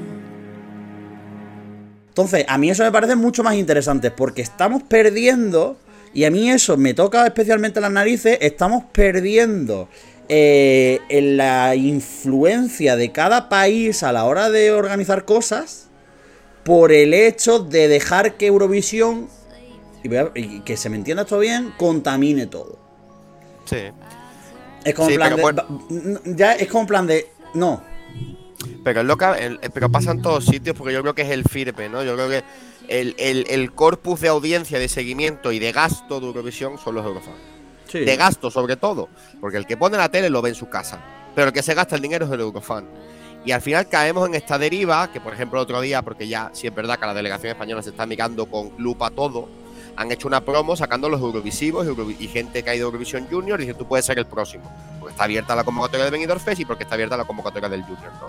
Y había gente que le decía, es que hay que mirar más allá, es que no nos podemos quedar en Eurovisión, es que tal, es que cual. Vale, lo compro. Ahí el claim es puedes ir a Eurovisión. Vas a poner la gente que va a Eurovisión. Pero pasa mucho, pasa mucho. Y este año yo creo que en un festival que la Suspil le miraba de reojo, que la veces se la quedaba ahí, tal, pues habrá dicho la web, mira, invita a Neta, invita a Duncan, me quito de mierdas, me quito de rollos, me quito de invitar a nadie y lo doy más caíto. Pero es que al final vamos camino de lo que vamos, de un eh, Eurovision All Stars, Pero de un que, talent show caro. pero es que la política de la UER últimamente ha sido en ese aspecto para todo. Es decir, la política de la UER es. eh, joder, lo hemos visto con los, con, los, con los vídeos estos que hicieron. Que este año es verdad que lo de las versiones que se hicieron en YouTube me parece que ha, dado un salto, de cali- un salto de calidad respecto a lo que hemos tenido otros años. Gracias, por ejemplo, a artistas como Joker Out. Que, que lo tomaron de otra forma, que no hicieron lo de voy a versionar Euforia y tú, oye, de verdad, hasta allá. Pero es verdad que, que hemos tenido eso, pero ¿quién presentaba eso? Destiny, Keino, pues Sí. la, la gente, los cantantes Eurofan, que son fan favorite, que tal. Que no pasa nada por eso, el, pro- el problema es la sobresaturación. De hecho, no me extrañaría que volviéramos a tener, porque Keino dicen que el año que viene se van a volver a presentar. Sí. Como ganen el MGPA, otra vez saturando. ¿Sabes? Es como. Es la, sensa- es la sensación esta de. de. de, de la endogamia más absoluta y que a mí. Hombre, Es, Que, que, Es que que la vuelta el- de Lorin abra la puerta a comebacks el año que viene. Eso te iba a decir. Suecia sobre todo, claro. Bof. Sí, Yo ya lo bueno, dije. A mí no me extrañaría que más el año que viene estuviese. Pero que, que lo que decías tú de Keino, fíjate lo que le pasó la última vez. Al final tiene mucho éxito Eurofan, pero en su país no cala. Y a Lorin le pasa igual. Lorin está agendando más conciertos fuera de Suecia que dentro. Pero es que, a ver, no, no quiero volver a este debate, pero recordemos que es que la carrera musical de Lorin está, estaba estancada. Pero es que a mí me da pena que una doble ganadora de Eurovisión, la única persona que ha ganado dos veces Eurovisión siendo mujer, no tenga una carrera musical solvente. Me genera muchas dudas. Y me da que pensar que un triunfo de Eurovisión aupado por el fandom no hace justicia al festival. Ya, pero bueno. Eh, cambiando de cambiando de tercio, yo creo que de la final hay algo más que queráis comentar, así antes de... Lo de- de Chipre es horrible, eh, nadie lo entiende. Bueno, para el Eso es- Junior han tocado un poquito. y- Eso es lo que me toca a los cojones. Literalmente. Tú no me puedes vender esto en Eurovisión y para el Junior exigirle a los críos todo, todo, o sea, todo lo contrario. No, Bueno, siempre es banco de pruebas un poco el Junior. y menos que el puto jurado, voy a decirlo así, le meta 126 puntos, si no me equivoco. No, 126 es, el, es lo que sacó En total. Me, da igual. Eh, 68 a Chipre. Bueno, es lo que te dije. No, de- no me vale. Lo que os dije del tuit de Melanie. La chiquilla estaba viendo el festival en su casa y dijo, vaya bozarrón tiene el de Chipre. Es que ni tú, el que no le vio la boca, que no fuimos Sí. ni tú ni yo, pensó que cantó de la hostia. que me da la sensación de que el año que viene lo que tenemos que hacer es un análisis súper bajito. ¿Sabes? Como en plan, de es que llega un momento en el que dice, porque al final elevamos tanto el, el análisis de tanta vuelta y demás que dice, en plan, de, y luego llega y Chipre, y además con lo de Chipre lo veníamos diciendo durante toda la temporada, que esta es la típica mierda que la gente se come easy. Eh, y cuando decimos sí, la gente, decimos la los gente, jurados. La gente puede. La gente. No, decimos los jurados. Voto, en, puedo entender que se lo coma. Pero que los jurados, que no, no es que no hay carrera de jurado profesional. eh, Eso no existe. Los jurados profesionales que tienen es un gusto eso. como tú, como yo. Sí, pero, ten- pero tendrás que. No sé. no. Si luego la gente es nosotros no nos va a tirar a los pies de los caballos ni nos va a decir nada porque nosotros hayamos sobreanalizado que el de Chipre se pone el micro aquí y sigue sonando porque da lo mismo porque te quiero decir que al final que eso que nosotros lo veamos podemos decir bueno el de Chipre mm, que sepáis que tiene el micrófono aquí y sigue cantando pero bueno como ya se ha visto que luego le dan 70 puntos el año pasado entonces va a dar igual lo podemos decir así Claro. ya está no vamos a dejar de decir. Claro, nosotros no vamos a de- de dejar de decir algo que sea, que sea para nosotros algo objetivo, porque lo estamos viendo, aunque lo digamos nosotros y parezca subjetivo, es la realidad, pero que ya está. No, esto ya está visto que aunque sea así, lo van a votar. Pues venga, pues fenomenal, pero yo no lo voy a dejar de decir. A mí me da miedo, a mí me da miedo que Eurovisión, poco a poco, aunque sean reductos, se convierta en la historia de Fire Saga.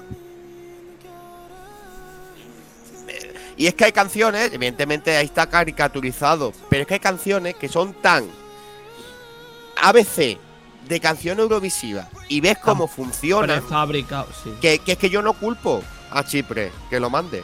Yo le aplaudo que lo mande, porque le funciona.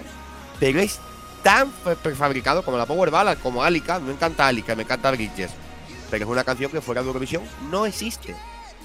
Pero al menos canta. Sí, pero ahí está, estaba. Y Si nosotros, y funciona. nosotros nos quejamos. Pero tú sabes lo que debe ser eso para la para la RIC. Eso es la polla. O sea, el, el estar ahí con esa, con esa canción Claro. cuando ellos primer, en primer lugar habrán pensado que se han conformado con una cosa que han traído de Suecia porque no encontraron otra cosa, cuando venían de Eleni Fureira, Tamta, El Diablo, no sé qué, que eran top en su en, lo, en Me la- encanta. en el, el, Eleni Fureira tanta, el diablo. en el, en el ¿Cómo se llama esa señora? Elena Sagrino. En el strike este que traían de canciones, ¿no? Que cuando salió Sandro o el otro dijeron, madre mía, esto es terrible, no sé qué. Pues esto no era mejor. Tan terrible era lo de Sandro que lo quitaron por, el- por Elena Sagrinu. Sí, pero ojito, ojito, llega a ver Festival 2020 a ver qué pasa. Bueno, la hostia habría sido una Que- cosa. no, pero es que no, se, no son muy distintas, ¿eh? una canción de la otra. ¿eh? Por eso te digo que, que eso es, es lo que te digo, que ahí la gente se echó las manos a la cabrón. Que no es cabeza. distinto running de. de- Yo no lo la- creo, ¿eh? Joder. Son el mismo corte de canción. Uf. Vamos. No, es el mismo corte Esto, por- de esto, porque esto porque no tiene un beat así un poco maquinero y no lo escuchas en el Stradivarius, pero a mí me parece muy similar. Bueno, a Sandro, a Sandro le habrían puesto dos días más en el, en el gimnasio a la semana, cabeza abierta y a todas por culo. Y después el cliché, la pobre, por ejemplo, Alessandra sacaba un tema, ¿vale? Un tema más pop, con un toque funky y tal, no sé qué. Y había comentarios que le decían, es que, como Key, ¿no? Que, que, que no sonaba vikingada. Esa chavala que ha nacido encima, que es medio italiana, que va haciendo viking- vikingadas toda su vida. Pues como Keino. Bueno. Es que, es que no puede ser. Es que no puede ser, porque después le, le hacen la cara B de esa canción, o el chavalito este, o Andrew Lambrou, hace un tempo como el que mandó a Australia, Qué horror. igual no se lo compran ya. Igual Oh. no se lo compran ya. Porque le han metido debajo del brazo algo tan prefabricado que la gente te asocia con algo prefabricado. Y ahí yo le doy la razón a María Escarmiento. Le doy la razón a los triunfitos que decían que no. Le doy razón a toda esa gente porque es verdad. Porque te pueden asociar a una canción. Le doy la razón a ver. Sí. A mí lo que me, a mí lo que me, me pasa, por ejemplo, con, con eso, y me da rabia, pero es que tú ves ahora, y de hecho, el haber seguido a Tella y a Salena hace que al final te vayan saliendo, porque como ella, sobre todo Tella, se mueve por todo el mundo del campamento de compositores, tú ya vas viendo todo el proceso. Y yo lo, y lo, y lo digo abiertamente, en plan de yo con ella he hablado alguna que otra vez por, por DM y demás, porque mi intención es hablar con ella sobre el proceso de la. De, de los campamentos de compositores. Tengo mucha curiosidad, porque es verdad que lo comentamos eh, de alguna manera así puntualmente cuando la entrevista y tal. eh, después, además de, de la entrevista, ese ratito que nos quedamos hablando con ella así de jiji jaja.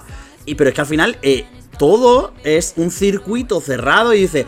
eh, y vi- le vi el otro día una story que decía. mm, Que decía. que era?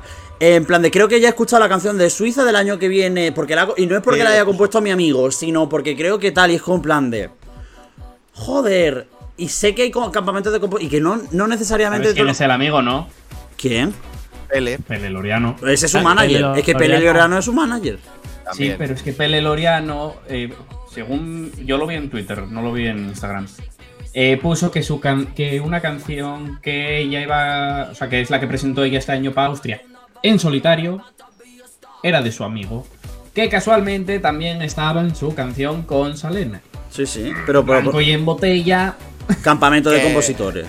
Que al final también, si sacamos una cosa en claro, llevamos aquí hablando una horita, un poquito quemado, hemos acabado del festival, ¿eh? Parecía que no, pero un poquito, ¿tú un poquito sí. Y es que al final, a mí me sabe mal que una canción que hemos hecho, hemos hecho el top de movidas, las hemos ido haciendo podcast por bloques, hemos ido reaccionando canciones, y canciones que tú no las tenías en ningún tipo de batalla, después la visten con el ABC de escenografía, Made in by Disman seguramente, y al final la ves muy por encima de propuestas con cara y ojos. Sí. Y se te cae el alma al suelo, tío. Es que te da impotencia. Hablando de Austria, así una cosita rápida. eh, a mí lo que me pareció increíble es que Austria quede octava, si no me equivoco, del jurado y luego el televoto le dé esa hostia, por mucho que actúe la primera. Sale, no, pero es que fíjate, le- Eurovisionario, otra vez volviendo a un, a un clásico, Eurovisionario sacaba el otro día la gráfica de cuánto era en la media que había sacado cada país de, perdón, cada mm, orden de actuación de televoto y, el, y, y la gráfica hacía eh, en plan, va- de abajo, en plan, la primera no era la más baja, pero en plan, desde medio abajito, hacia un pico hacia el final de la primera mitad, otra vez un valle y al final de la, de la segunda mitad, otra vez para arriba. Y al Sí, final. pero, es, que, pero es que la actuación de, de Tella y Salena, por mucho que, que nos encante Edgar Allan Poe, es una actuación de falta de, de- de horchata.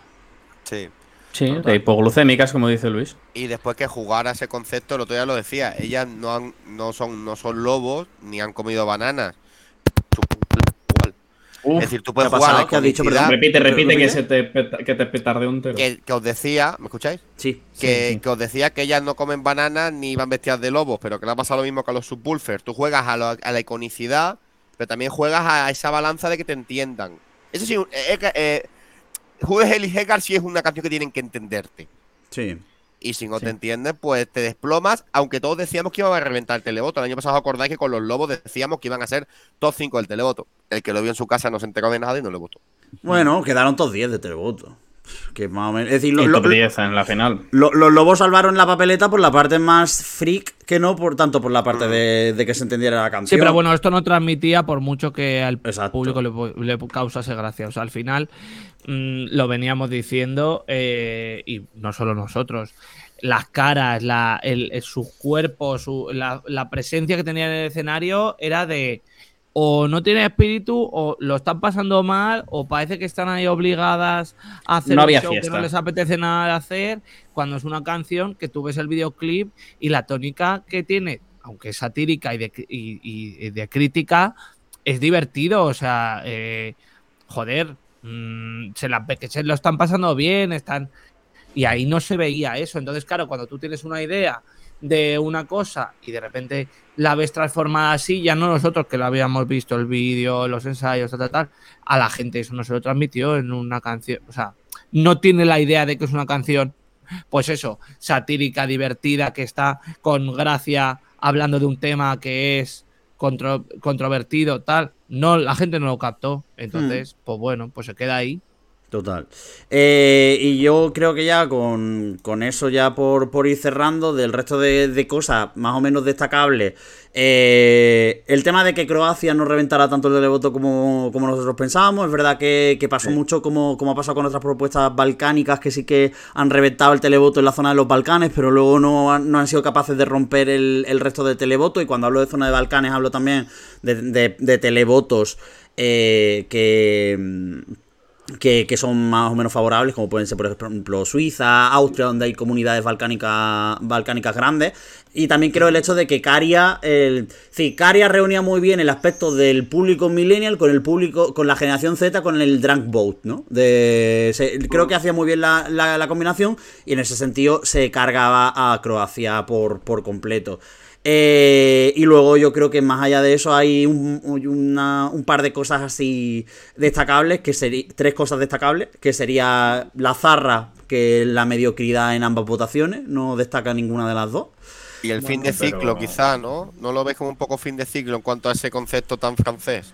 Sí, es decir, ya, ya es como en plan de a Francia ya se le pide algo más. Es decir, Voilà fue como el pick, pero no han sido capaces de, de levantarlo desde ahí. Y me, y me preocupa el hecho de que no se También te digo, es, es difícil, ¿eh? de que, eh, la zarra no, de Bar- levantar, levantar algo más que. que me he equivocado, Bárbara Pravi. Bárbara Pravi fue el, el pick de los franceses, pero era los franceses y ser. Era muy francés y ser explícitamente francés. O sea, mm, eh, a ver, porque era muy francés, porque la canción era una chanson francesa, fran- francesa actualizada y tal, pero no era una propuesta que tuviera una torre Eiffel ahí en medio o la bandera de Francia. ¿Sabes? Y que, y que esto igual nos carga un palo, pero bueno, ya me es indiferente. A la Zarra le ha quedado grande Sí, la experiencia Eurovisiva. sí. Eh, Luego el tortazo, el tortazo, de- el tortazo que no es tan tortazo, viendo, viendo cómo que les expusieron en el 24 de, de Eslovenia, que yo sí pensaba que podían rascar más, pero Eslovenia sigue estando maldita, eh, ese, eh, el, el país maldito, y eh, hay una cosa aquí que me que, que creo que hay que destacar, y el hecho de que eh, eso, Polonia quedará octava del televoto con 81 puntos, con la pedazo de no mierda que hicieron. A ver, no me sorprende, pero. Igual me sorprende el octavo, pero. Macho, qué vergüenza. que- Es decir- es decir, que- es- que un décimo no me extrañaría tampoco. Mira, yo lo, lo llevaba diciendo toda la temporada de coña y además en la semana de en la semana de- del pisito de Barcelona lo dije varias veces. Eh, es la peor actuación que he visto en mi vida y es verdad que hay algunas que son peores actuaciones, pero lo de Polonio es el bochorno más grande que pasa mucho tiempo viendo Eurovisión. ¿eh? Pero yo creo que es un poco la vuelta al calcetín. Aunque el concepto no es divertido, pero es malo. Ella ha conseguido algo que no apostábamos ni de coña cuando la eligieron. Total. Que es generar empatía en el fandom. Y que la gente le votase por carisma. Era una cosa que no contábamos ninguno. Y con tres cañas, con el Beiba y las tres cañitas y los efectitos, mira el televoto que sacó. Sí, Y sí, el pero movimiento de mano. Sí, sí. Y, ya no, y ya no solo eso, sino que es eh, cómo es que ni siquiera cómo gestiona, es como a Blanca de Polonia se le han perdonado cosas que a Manel Navarro no se le perdonaron. Bueno, y también es verdad que en Polonia muchos se han metido dentro de casita antes de que acabase el festival. Porque había mucho polaco que ha dicho donde dije digo, digo, Diego. Y cuando pasó a la final, aplausos. Cosa que aquí en España no pasó. Pues también es verdad que no pasaba por la semi, pero no pasó ni de coña.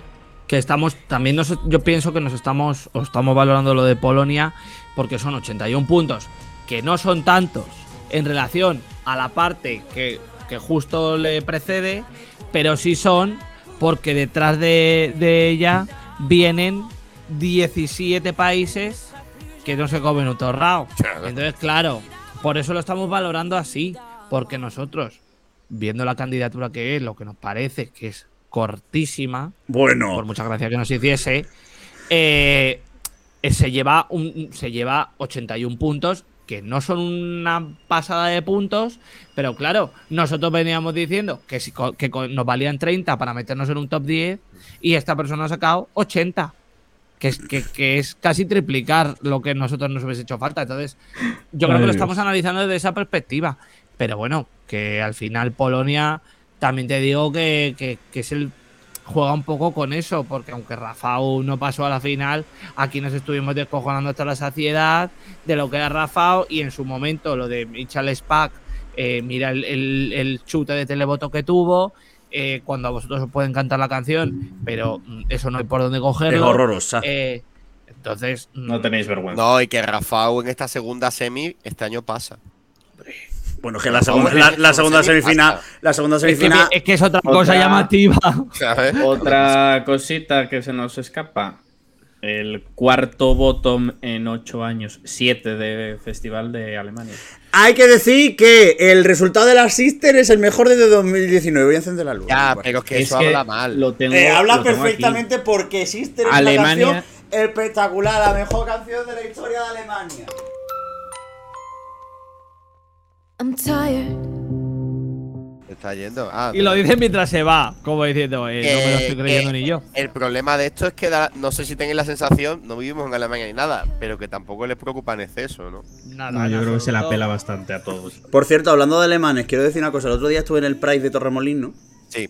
Quiero, quiero, quiero contar cosas. Estuve donde, donde Que madre mía. que- como que madre mía, pues estuve ahí de fiesta. No, que, que es que tenía la cuenta aquí hecha de, de los puntos que saca Alemania desde 2015.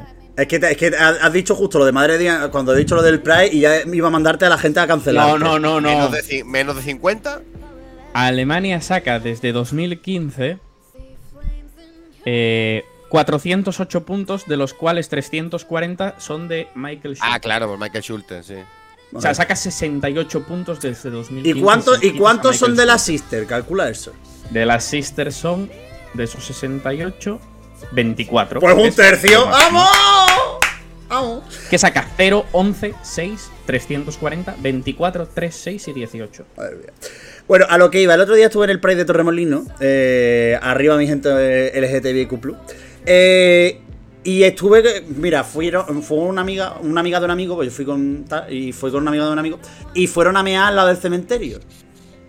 Que, Mm. porque es un sitio muy bueno para mear. Al lado, ¿no? Pero entiendo que no en Campo Santo. No en Campo Santo, Al sino lado, al lado cementerio. vale. Olía que yo ya amoníaco, la gente iba a allí. Sí. Y luego, y había un chico que era muy pesado, pero muy, muy, muy pesado. De esa gente que es muy pesada, que se te junta de fiesta y tú dices, en plan de, no te conozco de nadie, ¿por qué estás hablando conmigo? Iba bebido, ¿no? También. Era muy pesado. Y estaba con un amigo suyo, con dos amigos suyos, que uno era polaco y otro era alemán. Mm, Y me hizo mucha gracia porque estaban liados los polacos y los alemanes y dije yo, uy, eh, esto en otra época hubiera sido sacrilegio. muy, muy temporada 1 de Euromovida. Sí, sí, pero como ya estábamos hablando de Alemania, digo yo, bueno, creo que es el momento de contar eso. Segundo, eh, por cierto, muy bien el Pride de Toledo. Ah, hay una cosa. eh, en un sitio de Torremolino eh, hubo una señora que me- le pedí una copa y las copas estas que son como de, de sidra. Y me Sí. echó más de la mitad de, de ginebra. Y yo pensando... Como debe ser. Sí, sí, no me la pude ni terminar de beber. Es decir, es que, es que en plan de. Si es que me estaba dando cuenta a medida que estaba bebiendo que me estaba convirtiendo en, en Sony y Selena, en las dos a la vez. En fin. Qué, qué qué, qué poco aguante. Bueno, a lo que a lo que íbamos. Temas semifinales. ¿Qué tal, corazones? ¿Cómo estamos? Re- Uy, espérate, tengo que buscar otra vez en Google. hay que- está- no, pero que eso Pero está. si, yo, pero si yo pensaba que ibas a despedir ya. No, solo que. A ver, de- a comentar alguna cosa de las semifinales. No vamos a comentarlo todo. Venga, va. Vamos a, vamos a hacer daño ya a la gente. Ah. Semifinal. A, Podemos- a ver, la semifinal 1 no hay que comentar mucho. ¿Por qué? Porque como yo decía desde, desde hace mucho tiempo que a mí me encanta, Malta quedó última con 3 puntos. Eh, Tural Turán, penúltimos con 4. Antepenúltimos con 7 puntazos. Mía Nicolai y Dion Cooper. Irlanda. Puesto número 12 con 10 puntos y los únicos que consiguieron salvarse un poco de la quema, aunque, aunque quedaron eliminados igualmente, fueron los Adelaide letones con, con Aya. Y lo que creo, o lo que tengo la sensación, y creo que es un poco el comentario general con la primera semifinal, fue el hecho de que fue la semifinal que luego reflejó el resultado de la final, ¿no? Eh, Porque, porque al final te encuentras una semi en la que tienes a, a tres países, a cuatro, a cuatro o cinco países reventándolo. Y, perdón, a seis países reventándolo y luego ya pues el resto medio que. Y lo que más me sorprende de todo esto es que Suiza quede séptima con 97 puntos en el tele- No. con, con solo televoto. Y hay, hay dos cosas también curiosas. Noruega, sexta Sí, de sí. la semi y después revienta el televoto en la final. Y la segunda, dos ecos de Rocío de lo que ha pasado. Primero, ha dicho Mía Nicolai que se ofrece a volver sola, tal cual. Quiere volver sola, que es un detallito al otro chaval de. por favor, Hostia, de eso no me había enterado. ¿Sabes? Ella se ha ofrecido a ir sola. Y después los de Malta, nos pasamos toda la semana diciendo: Yo creo que a alguien le votará. Si yo te le vota, alguien le votará. Y no le ha votado nadie. No, sí, les votaron. Tres. A ver, lo de Noruega tiene sentido porque es verdad que luego en la final, en el televoto, le mete 10 Dinamarca, le mete 8 Islandia. Quiero decir, hay países. Y que sale hacia el final, que en la semi sale- abre, que en la semi abre. También, que eso hay que valorarlo. Pero. Y que la semi la gente no vota. Aquí a los favoritos, vota quien quiere que pase. De estos que dices tú, bueno. Yo sigo ahí. pensando que es una mentalidad muy de España porque, porque las semifinales son más de fandom. Bueno, también te digo una cosa, este año y otros años no que soy un tieso. Ya me conocéis, soy un tieso. Pero yo he visto a gente gastando los 20 votos Sí, sí. y en la final los 20 votos. A ver, ¿has visto a Chiquitín Yo si no, yo si no viviese en. España, yo si no viviese en España me los gastaba, pero no me puedo permitir gastarme 40 euros en Ha bajado, este año ha bajado un poco. Bueno, gracias a Dios. Gracias a Dios. 45 euros. Otra, otra cosa sorprendente fue que Croacia no, en plan, pasa octava con 76 puntos, que pensábamos que en la semi podía reventarlo, podía reventarlo más con el, con el televoto. Y luego se sigue confirmando que Chequia es un país que en semifinales van de puta madre. Que luego en la final, el tele, es verdad que han quedado décimas por el jurado, pero que luego en el televoto de la final, pues bueno, eh, muchísimas gracias, pero que en las semifinales pues siguen funcionando. Y, y- y también te digo una cosa, que es que del puesto 12 al 15 es que suman menos puntos que el 11. Es decir, es que Es suman 24 puntos. Y por cierto, otra cosa, que doña María Isabel López Mena, que ella y Mimicat, pasó con su papo sobrada. Que aquí toda la semana no va a pasar, no va a pasar, pasó sobrada. Y el que pasó justo fue el, fue el serbio. Hombre, pasa por el- lo que dijimos antes, pasa por el 12 de Croacia. Sí, sí, literal. En fin, Que- Carlos, ¿alguna cosa más que comentar? Ah, bueno, No, solo voy a decir que, que nos hemos quejado de lo de Polonia, pero que el televoto español le dio cuatro puntos a, a Polonia. Es lo único que tengo que decir. Sorpresa. O sea, que al final que, que, que somos gilipollas. eh. No ha, ganado, pues, no- no ha campeón. ganado el PP las últimas elecciones, por favor. Eh, Es que por favor, por favor, que nos escucha gente de todo tipo de sensibilidades. ¿no? Bueno, pues señores, si usted es del PP, yo quiero decirle desde este lado que yo no soy del PP. Eh, yo soy de fa No, no, no, no, no, no, no. Venga, semifinal 2, que por cierto. ¿quién Espérate que yo, que yo, que yo, que, que yo iba a decir primero una cosa. No, que Lorin se queda a literalmente 8 puntos de quedar tercera en la semi. Y a 20 puntos en la final. Que, qué bien está Eurovisión World, ¿eh? Está, está buena la leche. Yo sé quién la hace, pero si alguna vez conocías a quien la hace, a- algo le ¿Le pagaba, besarías tío. los pies? Está, es que está muy bien. No, es que está muy bien. Ya no solo lo de las apuestas y todo eso, está todo muy bien. Está muy, muy bien Yo estoy en. Wikipedia. Bueno, segunda semifinal. Eh, hago el repaso de los eliminados. Eh, última posición compartida. Pero, es decir, quedan últimos San Marino porque salen después en el orden de actuación, que es la- una norma estúpida de Eurovisión. Sí. Que, porque saca un maravilloso cero. Eh, empatado con Rumanía, que saca un cero. No, Rumanía es menos 300 euros, que fue lo que le costó a Theodor Andrei el videoclip que no se lo han pagado. Literal. Eh, antepenúltima posición para Dinamarca con 6 puntos. Eh, Cero técnico. 6, que es un 0, porque son 6 de Islandia. Ce- Cero técnico. Eh, puesto número. eh, espérate, este, el 13. Trece. pa- para eh, Víctor Bernicos. Perdón, para Grecia. No para Víctor Bernicos solo, sino para toda Grecia. Con 14 puntos. Puesto número 12. Para, para Iru con Eco, que saca 33 y se queda muy lejos de pasar. Y eh, puesto número 11 para eh, Islandia, que saca 44 puntos. ¿Qué pasa? Que es que la, la, la última que entra, que es Estonia, eh, saca 74. Eh, no entraba ninguno de los, de los seis eliminados de la segunda semi, ni de Flies. Pero ni de coña.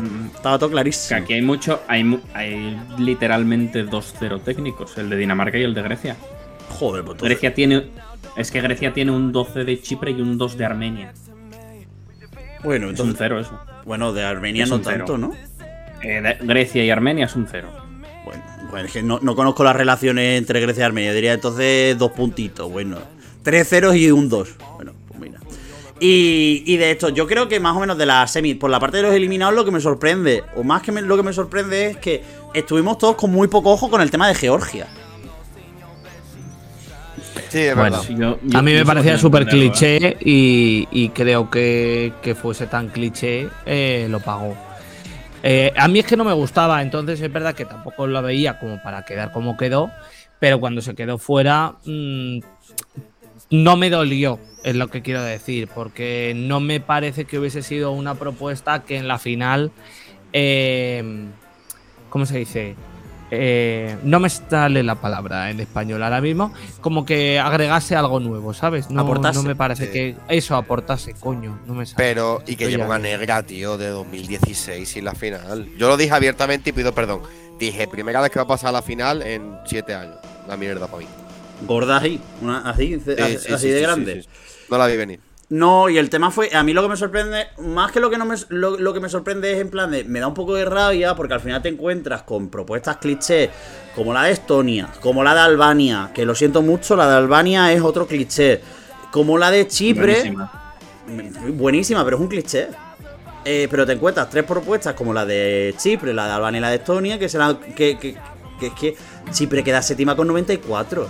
Es que las dos canciones que son primas hermanas, que son Chipre y, Suiza, quedan las dos prácticamente igual en cada semifinal. Es decir, que sacan prácticamente lo- los mismos puntos.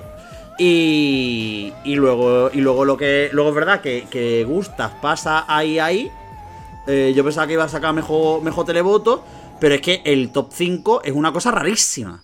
Eh, no, no, no rarísima, sino es que gana la semifinal Australia. Que es verdad que cierra la, la actuación, cierra está de puta madre, pero con la semifinal. Que es, la, ya- que, que es la tercera vez que gana una semi. Yo creía que, que no había ganado nunca la tercera vez. ¿Quién ganó la otra parte de Dami? Lo leí el otro día. Eh, ¿Guy? Guy Sebastián. ¿Sebastián? Sebastián estuvo, No, clas- estuvo clasificado al- directamente. En, en todo caso la gana. Es verdad. El Hostia, no es la jodas, por tercera, favor, eh. Sí, es la tercera seguro, sí. Pero, ¡Ay, sí! ¡La ganó Kate! Sí. Hombre, claro, es que estoy. Vamos, La señora ahí colga de- del palo. De verdad, merecemos la extinción. No, y tiene un segundo puesto de Sheldon Riley el año pasado. Es de locos, eh. ¿Segundo puesto de la semi? ¿O del jurado? Sí. No, no, en la semi. Me quiero morir.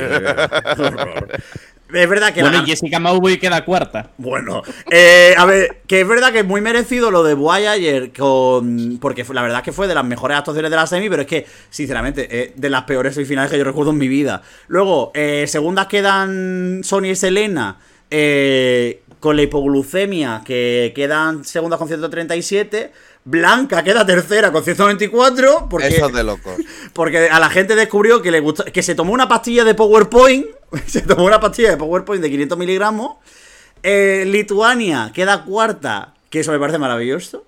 Pero muy injusto el Festival de Lituania. Tenía 4 puntos del top 10. como estaba el top 10? Ya, pero bueno, pero por lo menos quedaron en el puesto número 11. Es decir, Mónica Linkite mejorando resultados. Y luego los Joker Out eh, quedando quintos con 103 puntos. Es decir, que, que es un resultado bastante bueno. Pero es que la negra que tiene Eslovenia es una cosa espectacular. Bueno, y toda la semana que me pasé yo diciendo que ojito con Armenia. Y tampoco gran cosa, ¿eh? No, no, no. Armenia, Armenia se comió un Bueno, yo dije, yo dije que iba a hacer top 5, Por eh, que me vine arribísima. Pero. Y ahora no lo voy a achacar a que a la chica se la viese bajando de la rampa o cogiendo luego el micro. No voy a ser así.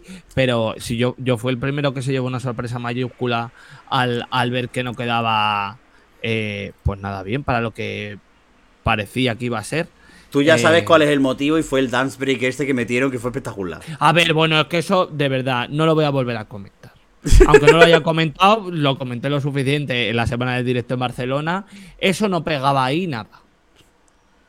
Entonces, En fin. eh, bueno, es una canción que no pedía un Eh, dance break y punto. Pero me de- bueno, da igual. Una cosa, ¿alguien me puede explicar, que me estoy fijando ahora, el segundo puesto este de Austria en la semi, que bueno, sabemos que es una semi y todo lo que tú quieras, pero pasar de 137 en la semi a 16 creo que sacan o 15 en Sí, la raro. final. Eh, acu- Eh, acuerda- hostia. acuérdate de freno, fa, freno, fa, freno, fa, fren. Acuérdate Bueno, de no, los no, Domi. y Domi el año pasado, Alexander, pero es y, que Ale- y es- Alexander Rivas. son cosas que no entiendo. No, no, sí se entienden, que al final cuando pa- pasas de una gala de 16 a 26, en la cual además sale la primera de 26, pues uf. En fin, cha- bueno, y lo de lo que no de lo que nos vamos a comentar es de esos dos ceros técnicos, Angelitos míos San Marino, eh, no habrían pasado a la final con Ronald No, cero técnico no, son ceros. Sí, sí, no hubieran pasado a la final con Ronald Hayati. En Eh, esta segunda semi no hubiesen pasado. yo creo solo, sí. habrían sacado, solo habrían sacado 12 puntos de, Alba- de Albania. hace 10 hace 10 minutos hemos dicho que pasaba Rafau. No, no, no, no, no. A ver, en serio. A ver, pero es que Rafau pasa porque Polonia saca. A ver, Polonia queda tercera con 124. Ronald Hayati se toma demasiado en serio a sí misma. En esta A ver, yo te voy a decir una cosa. eh, ¿Sabéis quién hubiera que- pasado? Perinita Mea. De lo que, te- Roy de lo que tenía de lo que tenía San Marino en su preselección, pocas cosas salvaban a, a San Marino de quedar última de la semi, fuese lo que fuese. Ya con cero puntos no lo sé. Eh, yo no creo que Ronald Hayati se hubiese metido en la final, pero eh, cero puntos no se acaba. Bueno, a veces no, pero. Pero bueno. Y Roy Pachi tampoco. Y esta señora le deba tampoco. Le deba, Pero- ¿no? Le deba. Bueno, porque no hay No. jurado, pero con un jurado pasaban fácil. Pero aún así, nosotros queremos que vuelva el, el, el Luna Boche per San Marino, porque necesitamos llenar nuestra vida durante una semana. En fin, chavales. ¿Puedo, ¿Puedo decir una cosa antes de que termines, Miguel? Vale. Que te va a gustar, además. Ya, Eh, entonces. Queen. quitando el top 3, que sí que, bueno, ya se, me- se metieron los tres en el Billboard y uno y otro. ¿No creéis que el gran triunfador fuera de ese top 3 y tipo Rosalín el año pasado puede ser Gustav? Sí, sí, sí, sí. sí. Ya no, lo de. Sal- ya no lo de Sálvame, sino todo el pride que se va a pegar y todo. Y que el tema es que es muy disfrutón. La cosa es que hay algunos, hay algún que otro ganador más por ahí. Eh, Gustav. Joker Out está haciendo sold outs en todos lados. Sí, Sí. sí. Y de, y en de- todos sitios. yo, yo, por ejemplo, cuando si vienen a España voy a intentar cuadrar para Pero es que Gustav es simpatiquísimo, súper carismático, canta bien.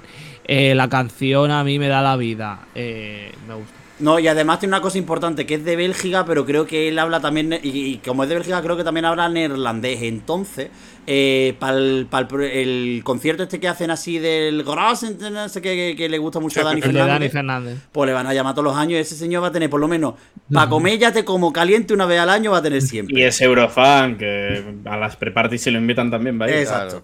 En fin, chavales, eh, con esto vamos a dar por concluido nuestro repaso de Eurovisión 2023. Estamos ya eh, hartos de todo. Eh, y nos vamos a dar como, como mínimo un par de semanas antes de comenzar con los eh, edición chiringuito, que todavía no hemos encontrado nombre, que por eso no le hemos puesto naming y ahora mismo está simplemente en Euromovido- Eurovisión chiringuito. Eh, Eurovisión no edición. Que el chiringuito nosotros. Que después de, Flo- eh, de- Escúchame, Florentino Pérez ha hecho como el televoto en No, nuestra semi, no, cargárselo a es muy buen- Chiringuito no. o chiringuito hormiguero. Las dos Claro, No es muy buena idea lo de ser el chiringuito ahora mismo, ¿eh? No, pero es lo mismo en los dos casos, está lleno de pollas viejas. En fin, a lo que a lo que iba, chavales, que, que eso, que ya os iremos informando en nuestras redes sociales de, de cuando vayamos empezando con, con los especiales, que primero tenemos que organizar un poquito de qué vamos a hablar en cada uno de ellos, pero antes de nada, lo primero hay que mandarle un beso fortísimo eh, a nuestros compañeros Guillem, Álvaro y, y Dani, que se les ha echado de menos en este programa, aunque gracias a Dios, porque si no habríamos estado media hora más como mínimo. Y ahora pues hay que despedir la temporada regular. Johnny Peón. Qué ganas tenía. De verdad. Y mira que solo, y mira que hemos hecho la mitad de episodios que en una temporada normal de movidas de Y- podcast, ¿eh? Sí, pero que me comí todas las putas galas de las Press, que solo me falló una, un cuarto de final de Venga, Malta, porque tú quisiste, ¿eh? Y que vas a empezar con las pres estoy- del Junior ya. De esta semana es la final del Ranina. Bueno, de verdad, basta ya. En fin, Johnny Peón, que por cierto, mira, vamos a hacer una cosa bonita y es que nunca lo hacemos, pero vamos a terminar. Te voy a dedicar unas palabras muy bonitas. Y te quiero decir una cosa súper importante. Y es verdad que vives en el culo del mundo, que ahí la verdad es que no sucede nada. Y que te tienes que desplazar, pues en autobús y demás, a cualquier sitio para encontrar algo de emoción en tu vida. Pero eh, se agradece mucho tener en el equipo de Movida a alguien tan entregado, que es verdad que tiene muy poquita vida social, pero que aún así aporta Bonita. tantísimo porque se lo ocurra, se lo ocurra mucho. Ha sido un grandísimo descubrimiento esta temporada. Ay, voy a llorar. En serio. Ay. Qué mentiroso. No, joder, pero no sé. Pues eso, que, no- que nos escuchamos este verano, porque nos vamos a escuchar este verano. Eh, Carlos Pecharromán. No, que dice Johnny Peón, que le ha aparecido en muchos programas. Digo que cu- cuando no estaba él aquí, que se hacíamos 60 o 70, y, y tú te los escuchabas. O sea, lo que pasa es que ahora te cansas porque tú tienes que hablar. Pero. Total. vamos. No Eh, sí, yo también no estaba agotado ya, no podía ya más, pero con mucha ilusión siempre y la he disfrutado un montón la temporada. Así que nos vemos prontito con más cosas y, y eso, que retoma las clases de sueco para el año que viene, que es lo que quería decir, que estoy ya en el B2, me han puesto. ¿eh? Madre mía, madre Así mía. que se vienen cositas 2024. o, como se diría en sueco, lite sock kommer. Carlos, ¿te puedo preguntar una cosa? ¿Tu idea es desgastarnos a los demás países tú de acreditado por cojones a Suecia el año que viene? No. ¿Nos quieres No, desgastar con el sueco a cojones? Si quieres. No voy a No, no, no, va- no se va a llamar Nuchorbi Euromovida porque no me da la gana. A mí me parece un muy buen nombre, la verdad. Madre mía, pero es que esto no lo va a entender nadie. En fin, eh, Carlos Pecharromán, al igual que he hecho con Johnny, te voy a dedicar unas palabras. Ay, Quiere ay. decir que eres la persona más ordenada que he visto en mi vida, a veces demasiado. Eh, una persona muy limpia también, a veces demasiado, a veces en exceso. Eh, ha sido un, un gran compañero de cama durante unas semanas, pero, pero, hasta ahí no hemos hecho nada. Yo he respetado que él tiene pareja y que yo soy tremendamente homosexual, con lo cual no me interesaba nada de lo que me pudiera aportar Carlos Picharromán. Pero eh, ha, sido, ha, ha sido un placer compartir de nuevo con usted temporada y evidentemente no puedo dedicarle tantas cosas nuevas como a Johnny Peón, pero claro, es que Johnny Peón era novedad, ya no es novedad. Yo no, yo no soy, yo soy más viejo que un loro, ya no pasa nada. Eh, pero te lo agradezco muchísimo, la verdad. Me parecen unas palabras muy bonitas. Eh, yo no voy a llorar porque no suelo llorar con nada, pero, pero que me llegan aquí a la patata, ¿eh? Le llega la patata, que por cierto, la patata. No, como, lo hacía el señor de Dinamarca, no sé cómo No, no, lo hacía, así. Rayleigh está, Carlos, está Carlos está haciendo el, corazón de, de los que- Porque no lo podéis ver, claro. Que, por cierto, eh, la patata de Carlos Pechar Román la podéis ver ahora en Twitter porque él ha decidido que todavía no va a cobrar por las fotos calientes, entonces ya él se sube fotos sin camiseta para que, para que las Pero veáis bueno. en Twitter. Mm. El otro día subió una, además subió una que, que- voy a decir una cosa, se notaba explícitamente que estaba haciendo así con los hombritos un poco para sacar también dorsales. ¡Qué mentira! Que decir que me he visto yo muchas fotos de Eh, señor. Miguel, esas cosas no las desveles, por favor, ¿eh? En fin, Carlos Pechar Román, un besazo. Otro para ti. Patricia. Eh, y Luis Mesa Cabello, ¿qué, ¿qué tal? Pues nada, la verdad, estoy un poco en la línea de Johnny, de que, bueno, vosotros me lo decís muchísimo, que necesitaba que acabase la temporada. eh, que me habéis avisado mucho. Que me habéis aguantado un último mes y medio insoportable. No quiero decir que no Y que os- cuando es que sí, la y verdad. que os lo agradezco mil porque la verdad que me ha absorbido y me ha comido absolutamente todo. Pero que nada, que estoy muy contento de cerrar una temporada más, de, de lo bien que me lo paso y sobre todo lo que siempre digo, de vivir esto con amigos, que es una cosa que es muy importante porque si no, no habría quien lo viviese y que es una auténtica Ah, gozada. Así que el año que viene prometo volver como brillita. Eh, no sabemos si querrán volver los tres compañeros que no están hoy, pero bueno, como, como a Johnny y como a Carlos Pecharromán te voy a dedicar unas, unas palabras muy Venga. bonitas. Y es que es verdad que aunque eres sevillano, te quiero con todo mi corazón. eh, y es verdad que la rivalidad Sevilla-Málaga está presente, al igual que la rivalidad entre los finlandeses y los suecos este año. Eh, yo soy más finlandés que sueco, tú has demostrado con mal gusto, porque claro, tenías primera a Tatu en tu top, porque de verdad lo Mm, tuyo es una es cosa verdad. bochornosa. Al igual que bochornosa son muchas- muchas otras cosas, ¿no? Eh, pero bueno, ¿qué le vamos a hacer? Yo la verdad es que agradezco como siempre mucho eh, tenerte en el equipo, eh, echar conversaciones de hasta las 3 de la mañana cuando no estamos peleados. Y, y que y que tenéis un escudero fiel para este espadachín, pues siempre siempre es, bo- es bonito es, boni- es bonito tener un Sancho Panza cuando eres Don Quijote. Eh, a, a ver, puede haber dicho D'Artagnan, hijo de puta. Es decir, lo de Sancho Panza, vale, sí. se me Yo no poco, puedo con los franceses, claro. yo hago referencias españolas, Ya, españolas. Ya, pues cuando no, cuando no carbo gordo, es que de verdad me tenéis frito. Oye, Sancho Panza a lo mejor no estaba gordo y simplemente era panza porque era un apellido muy bonito. Sí, y Jesucristo era negro. Venga, ci- cierra, anda. Podcast.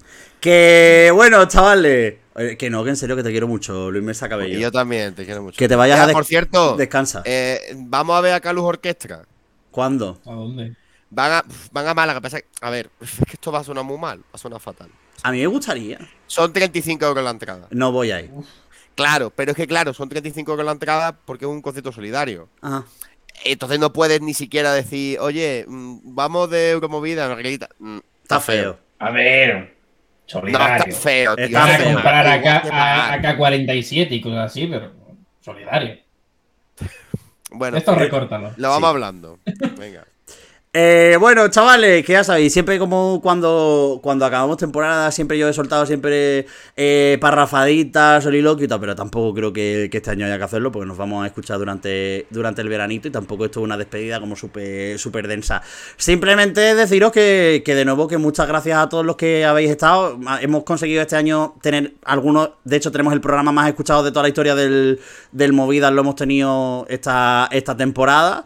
Eh, y hemos tenido varios programas que, que la verdad es que, han estado súper súper guay y que la respuesta siempre, siempre está ahí, que es una cosa que a nosotros joder, pues no, nos, hace, nos hace ilusión. Pero lo más importante es que hemos seguido haciendo Eurovisión como nosotros lo entendemos, que es de buen rollo. Eh, es verdad que ha sido, una, ha sido un año complicado y creo que, que quienes más nos conocéis ya, ya sabéis un poquito cómo, cómo operamos nosotros y que hay veces que las cositas son, son complicadas y hay turbulencias en el camino, pero creo que como equipo hemos crecido, hemos madurado y, y simplemente pues hemos, hemos tomado fase, fase adulta. Eh, y ya está. Eh, daros las gracias primero a. Hay que decirlo, y ya lo dije en el, el último programa. Darle las gracias a las marcas que confiaron en nosotros este año para la cobertura de Eurovisión, a, a, a Pizzería Carlos, a Covirán, a, a El Valle Studio, a alguien que se me está olvidando ahora mismo. Canova. No, a, a Giboa y a, y a Pescanova Pescanova. por, por la confianza en nosotros este año, pero sobre todo la confianza da igual si, si no está la gente ahí apoyando y la gente soportándonos y, y escuchando las cosas que tenemos que decir, que, la verdad es que mola mucho y es súper importante, así que sobre todo daros las gracias a vosotros, tanto los que estáis, sois suscriptores como los que no sois suscriptores.